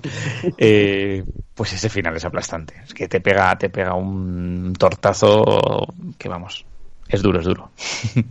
Es dura, es perturbadora, lo habéis comentado antes, la, las ensoñaciones que en ningún momento te, te, llega a desvelar si han ocurrido, si no le ha sucedido, si se lo ha inventado. deja la ambigüedad ahí abierta para que el espectador eh, piense lo que quiera, también en blanco y negro, que llama mucho la atención, ya no solo por lo que te está contando, sino el, eso, que de, de una desaparezca el color y todas estas ensoñaciones sean en blanco y negro, que para mí ha sido, como digo, esa parte de las ensoñaciones como la más, la más perturbadora, pero es que luego la realidad, el presente, lo que están viviendo, es casi igual o más perturbador que esas ensoñaciones. Es que pasaba de, venir de, de Texas, de, de, de un lugar donde eso era guapete, tenía una novia, se lo hacía pasar muy bien en la cama, ella disfrutaba y pues ya está, me voy a Nueva York a buscarme eh, la vida haciendo esto, porque es lo que quiero ser y, y la dura realidad le, golpea la cara y toda la película ese, viaje, esa vida, esa amistad inesperada que como bien ha dicho Dani no se hubiera no hubiera sido posible en otra situación que comienza de la manera más más ruin, que bueno, es, lo podemos contar si queréis, es al principio de la peli, que Rizzo le estafa dinero directamente y eso, estaba a punto de partirle la cara y mira, y al final acaba desarrollándose en, en pasar mucho tiempo juntos, pasar muchas penurias, pocas alegrías, pero que es una película que como llevamos diciendo hace 10 minutos, es, hay que verla, es un must. Esta, esta película la ves ahora y, y te quedas sorprendido y te quedas admirado, ¿no? Pero si te paras a pensar, es cuando te caes de culo, cuando mm, caes en la cuenta de que esta película es del año 69, de 1969. O sea, hacer esta película en aquel momento, pues tuvo que ser eh, algo absolutamente rompedor, porque mm. no se esconde, ¿no? Te, te muestra escenas sexuales de, de homosexualidad, de, de, de sexo eh, no explícito, pero sí implícito en la escena. Además que no se esconde. Eh, sí, porque en el fondo no se ve tanto pecho. Jaco, ¿verdad? No hay tanto... Sea, el, el, punto de X, del rating X, es curioso. Y, y, y, el propio John Schlesinger, lo que dices tú, que cuando terminó el rodaje dijo, Dios mío, qué clase de película he hecho, ¿no? O sea, mm. él mismo se asustó, supongo que por el contexto y la época. Claro, no te, no te lo... sí que hay bastantes. Sí, no, no te lo muestra directamente, pero, pero te lo sugiere constant, constantemente. Ningún, en ningún momento se esconde ni de la condición sexual de los personajes, ni de sus intenciones. También eh, tampoco se esconde de algo que es también muy perturbador y que para nosotros puede ser que ni fu ni fa, pero para, para una mentalidad norteamericana sí que es más rompedor. Y es el hecho de no burlarse, sino de desmontar el sueño americano. Aquí no hay sueño americano, hay pesadilla americana. Y te lo está diciendo directamente. Y ya desde el principio te está mostrando que el protagonista que tiene ese sueño en realidad es un tío pues muy simple, es un simplón, ¿no? Eh, y, y, todo el mundo pasa de él. Él realmente es un friegaplatos ahí en su localidad y, y se sí. va como si fuera un, un, tío importante con su maleta, con su traje de vaquero, no, no, él, él, es un don nadie, de hecho, cuando está haciendo el viaje, ese largo viaje en autobús, que es el que sirve para que los títulos de crédito pues fluyan por la pantalla, se pone a hablar con la gente y todo el mundo pasa de él. El conductor del autobús ni le mira. El único que bueno, hace... y todo el mundo flipa, y todo el mundo flipa, Jaco, de que vaya desde Texas a Nueva York, como diciendo, pero este hombre, esto es posible, porque es como un autobús de, de línea que pasa por muchos lugares, ¿no? Claro, claro. Y, y, y, la cara de decir que vas a Nueva York, esto va en serio. Claro, eso te, te, te, da a entender. Ese autobús sirve un poco de retrato precisamente de la América de la época, ¿no? Claro, y te da a entender de los recursos económicos que tiene, que no va en un vuelo, va en un autobús de esos chatarreros que tarda media vida en llegar, ¿no? Además, con unos pensamientos también muy simples y, y muy muy pueriles, ¿no? Es decir, no, no, me voy a Nueva York porque allí la mitad de los hombres son gays y a las mujeres no les hacen bien el amor, ¿no? Tengo que ir yo para allá, que me voy a forrar te da un, un, una medida. No hay margen de error. Esto te, está hecho ya. Te da una medida de lo que es el personaje, ¿no? De, de, de, de, esa simpleza que tiene. Se cree que va a comerse el mundo y en, o va a comerse la gran ciudad y la gran ciudad lo pisotea, lo machaca y lo vomita. Es increíble. La película esta es, es bestial y es desde luego una de las que hay que ver.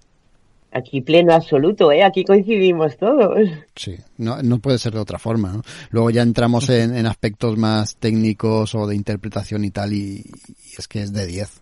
Los actores están todos de una manera soberbia, el director, Joder, el montaje estuvo también nominada al Oscar a mejor montaje, no llegó a ganar, ¿no? Ganó en el, en el, guion adaptado porque esta película hay que recordar que viene de una novela, mejor director y mejor película. Lo ha dicho Irra, joder, es que que una película eh, calificada como X gane el, el, el mayor premio en los Oscar, eh, eso no se, no se dio nunca y no se ha vuelto a dar. Ahí ya, pero, pero sí, sí, sí, pero, pero, es que hubo varias cosas que no gustaron, bueno, un, un, montón de cosas que no gustaron. Una fue, por ejemplo, que la mayoría de, de, exteriores que se ruedan de ese, de ese Nueva York, pues tan, tan extraño, tan, tan chungo, por decirlo fácil, eh, pues fueron auténticos robados. Es decir, no, ah, sí, no se les, sí. en muchos momentos no se les quisieron dar permisos de grabación y, y, y, bueno, y digamos porque el director y, y, compañía pues pasaron.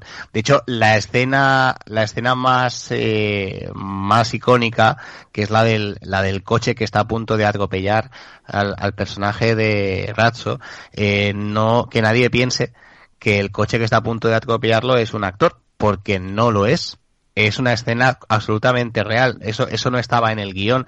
Y de hecho es una, una de, pues una de tantas cosas que sucedieron en, en ese rodaje porque estaban rodando sin ningún tipo de permiso.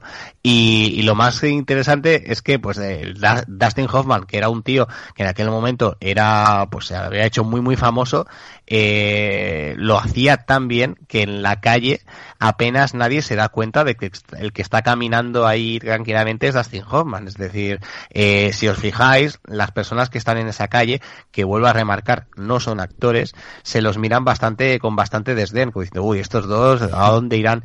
Y realmente, eh, eso, eso es lo alucinante, que hasta las mismas personas que, de esa escena, que no son actores, pues pensaban que eran dos eh, sin techo que caminaban por allí. A mí también lo que me gusta es eh, la radiografía, bueno, casi la autopsia, ¿no? Que se hace de Nueva York, ¿no? Porque es que te plasma, te plasma un poco la ciudad, pero muy poliédrica, ¿no? Porque él, gracias a Joe, vemos la pobreza, pero luego como se relaciona también con mujeres de clase, de clase bien, vemos que, nada, prácticamente tocando a esa zona en la que él mal vivía, pues eh, tenemos eh, gente más pudiente, ¿no? Luego también el tema de la efervescencia cultural que vivía la ciudad, ¿no? Con la fiesta, la famosa fiesta así tan psicodélica y esto también es un momento. Entonces, un poco casi te plasma lo que era la, la, Nueva York de la época, ¿no? Y eso también está muy guay, ¿no? El retrato tan fiel que hace y, de muchos aspectos de, de, la ciudad, todos y, y, y todos empaquetados en una sola película. Estamos todos de acuerdo en que es una, una grandísima película mm, y de hecho es de esas que hay que ver de vez en cuando, ¿verdad? Aquí hay más de uno que, que la revisiona con periodicidad. Señor sí, yo, yo confieso que la suelo ver una vez al año cuando así en momentos de vacaciones o así tontos y tal, pues suele, suele caer por mi aparato reproductor esta película porque me gusta. Yo soy muy amante a esa Nueva York sucia de los años 70 y es que aquí me ponen el, el escenario en bandeja, sí, ¿no? Porque es la Nueva York así más retorcida, más de la pesadilla del sueño americano y todo eso y me encanta. La, el, el ambiente que tiene la película es eh, realmente inigualable. Fue algo que se capturó de forma mágica en ese momento y es muy difícil que, que, que se pueda ver de esa manera en, en otra película. Y no que Raúl, ahora que, que antes que, que, casi hablabas, eh, o que estábamos hablando, ¿no? De, de la, de la, que estamos hablando todos de la canon, que productos que vinieron después o productos parecidos en los que se mostraba ese Nueva York de bandas, ese Nueva York agresivo, yo que sé, otras películas, eh, pues como The Warriors, por ejemplo, uh -huh. yo creo que, que sin esta, eh, pues quizá no hubieran existido. Pues seguramente, seguramente porque esta fue la que dio el paso a eso, a mostrarte el, el Nueva York de los pobres, eh, de los desafortunados que abrió mucho pues eh, los ojos al mundo y entonces a raíz de ahí pues un poco como que perdieron las vergüenzas para para que saliese a la luz los conflictos sociales que tenía Nueva York que hasta ese momento pues un poco se, se habían sugerido en cosas como los Black Exploitation o así pero recordemos que son cosas que, que eran para un público muy determinado ¿no? y esto hizo que, que saltase a la luz eso pues eh, el el nivel de, de desfavorecidos que, que, había en esa ciudad, ¿no? Que por otro lado era real, ¿no? En aquella época ya Nueva York empezaba a ser la gran manzana podrida. Mm, muy de acuerdo, ¿eh? así que abrió camino e hizo uh -huh. que, que, que, se pusieran los ojos en este tipo de cine que también servía para denunciar, ¿no? El gran cine o el cine con mayúsculas también servía para, para denunciar y que no fuera solo eh, pues eh, territorio o tema exclusivo de un cine minoritario o restringido a un público también muy determinado. Desde uh -huh. luego una película que, que, abrió mucho camino y, y, tuvo mucho, mucho, mucha cola después, ¿no? Con otras grandes producciones. Bueno, ¿algo más que decir por ahí? No, bueno, yo iba a decir que es que somos fan de, de John Schlesinger porque ya trajimos Marathon Man también mm. y, y, a colación de lo que tú estás diciendo, Jacob, pues es un tipo que viendo un poco sus películas tenía una serie de ideas en mente y, y que reivindicar, ¿no? Porque hay una serie de temáticas comunes, ¿no? Aparte de Dustin Hoffman, obviamente. Mm. Pero bueno, peliculones los de este hombre que, que aun siendo, o sea, ganó a mejor dirección eh, con esta peli y, no es quizá de los directores de más renombre y más recordados por la historia del cine, curiosamente, ¿no? Muy bien, vamos a, vamos a dejarlo aquí. Yo creo que no se puede acabar mejor. Es difícil hacerlo en un programa de cine que hablando de eh, Cabo y de Medianoche. Y os, bueno, vamos a dar las gracias a todos los que hayáis llegado hasta esta parte del programa. Por supuesto también a mis compañeros y compañeras que están ahí aguantando y haciendo lo posible. Y os emplazamos para que nos acompañéis en el próximo. Nuestro próximo podcast, nuestro próximo programa va a ser un especial, atentos, de cine kinky. Casi nada. Irra, ¿tienes ganas de que llegue? Hombre, eh, es que no duermo desde que sé que, que, que vamos a hacer esto. Eh, sí, o sea, yo quiero que la semana Jaco pase deprisa, deprisa. deprisa, deprisa, ¿verdad? Para eso somos colegas, ¿no? No vamos, no voy a seguir por ahí, no voy a seguir por ahí. Eh, por... Festival del humor. por donde vamos a seguir es por el final. Vamos a terminar ya. Eh, la semana que viene, o en el próximo programa, que será ese esperadísimo especial de Cine Kinky. Ahí nos escuchamos. Adiós. Chao. Chao. Hasta luego.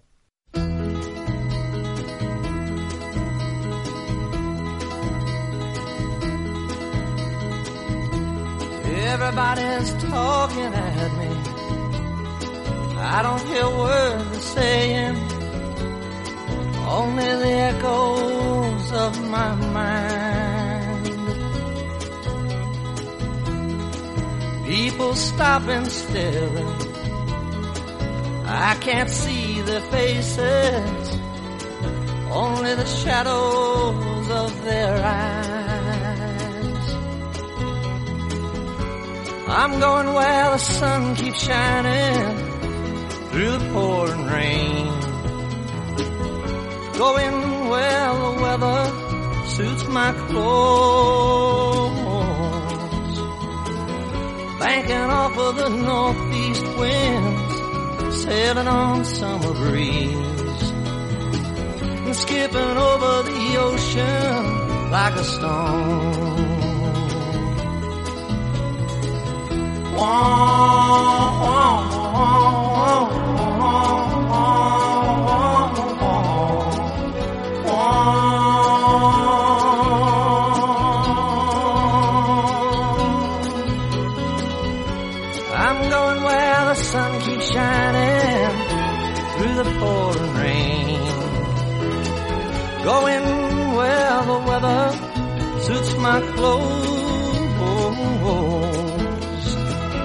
banking off of the northeast winds, sailing on summer breeze, and skipping over the ocean like a stone.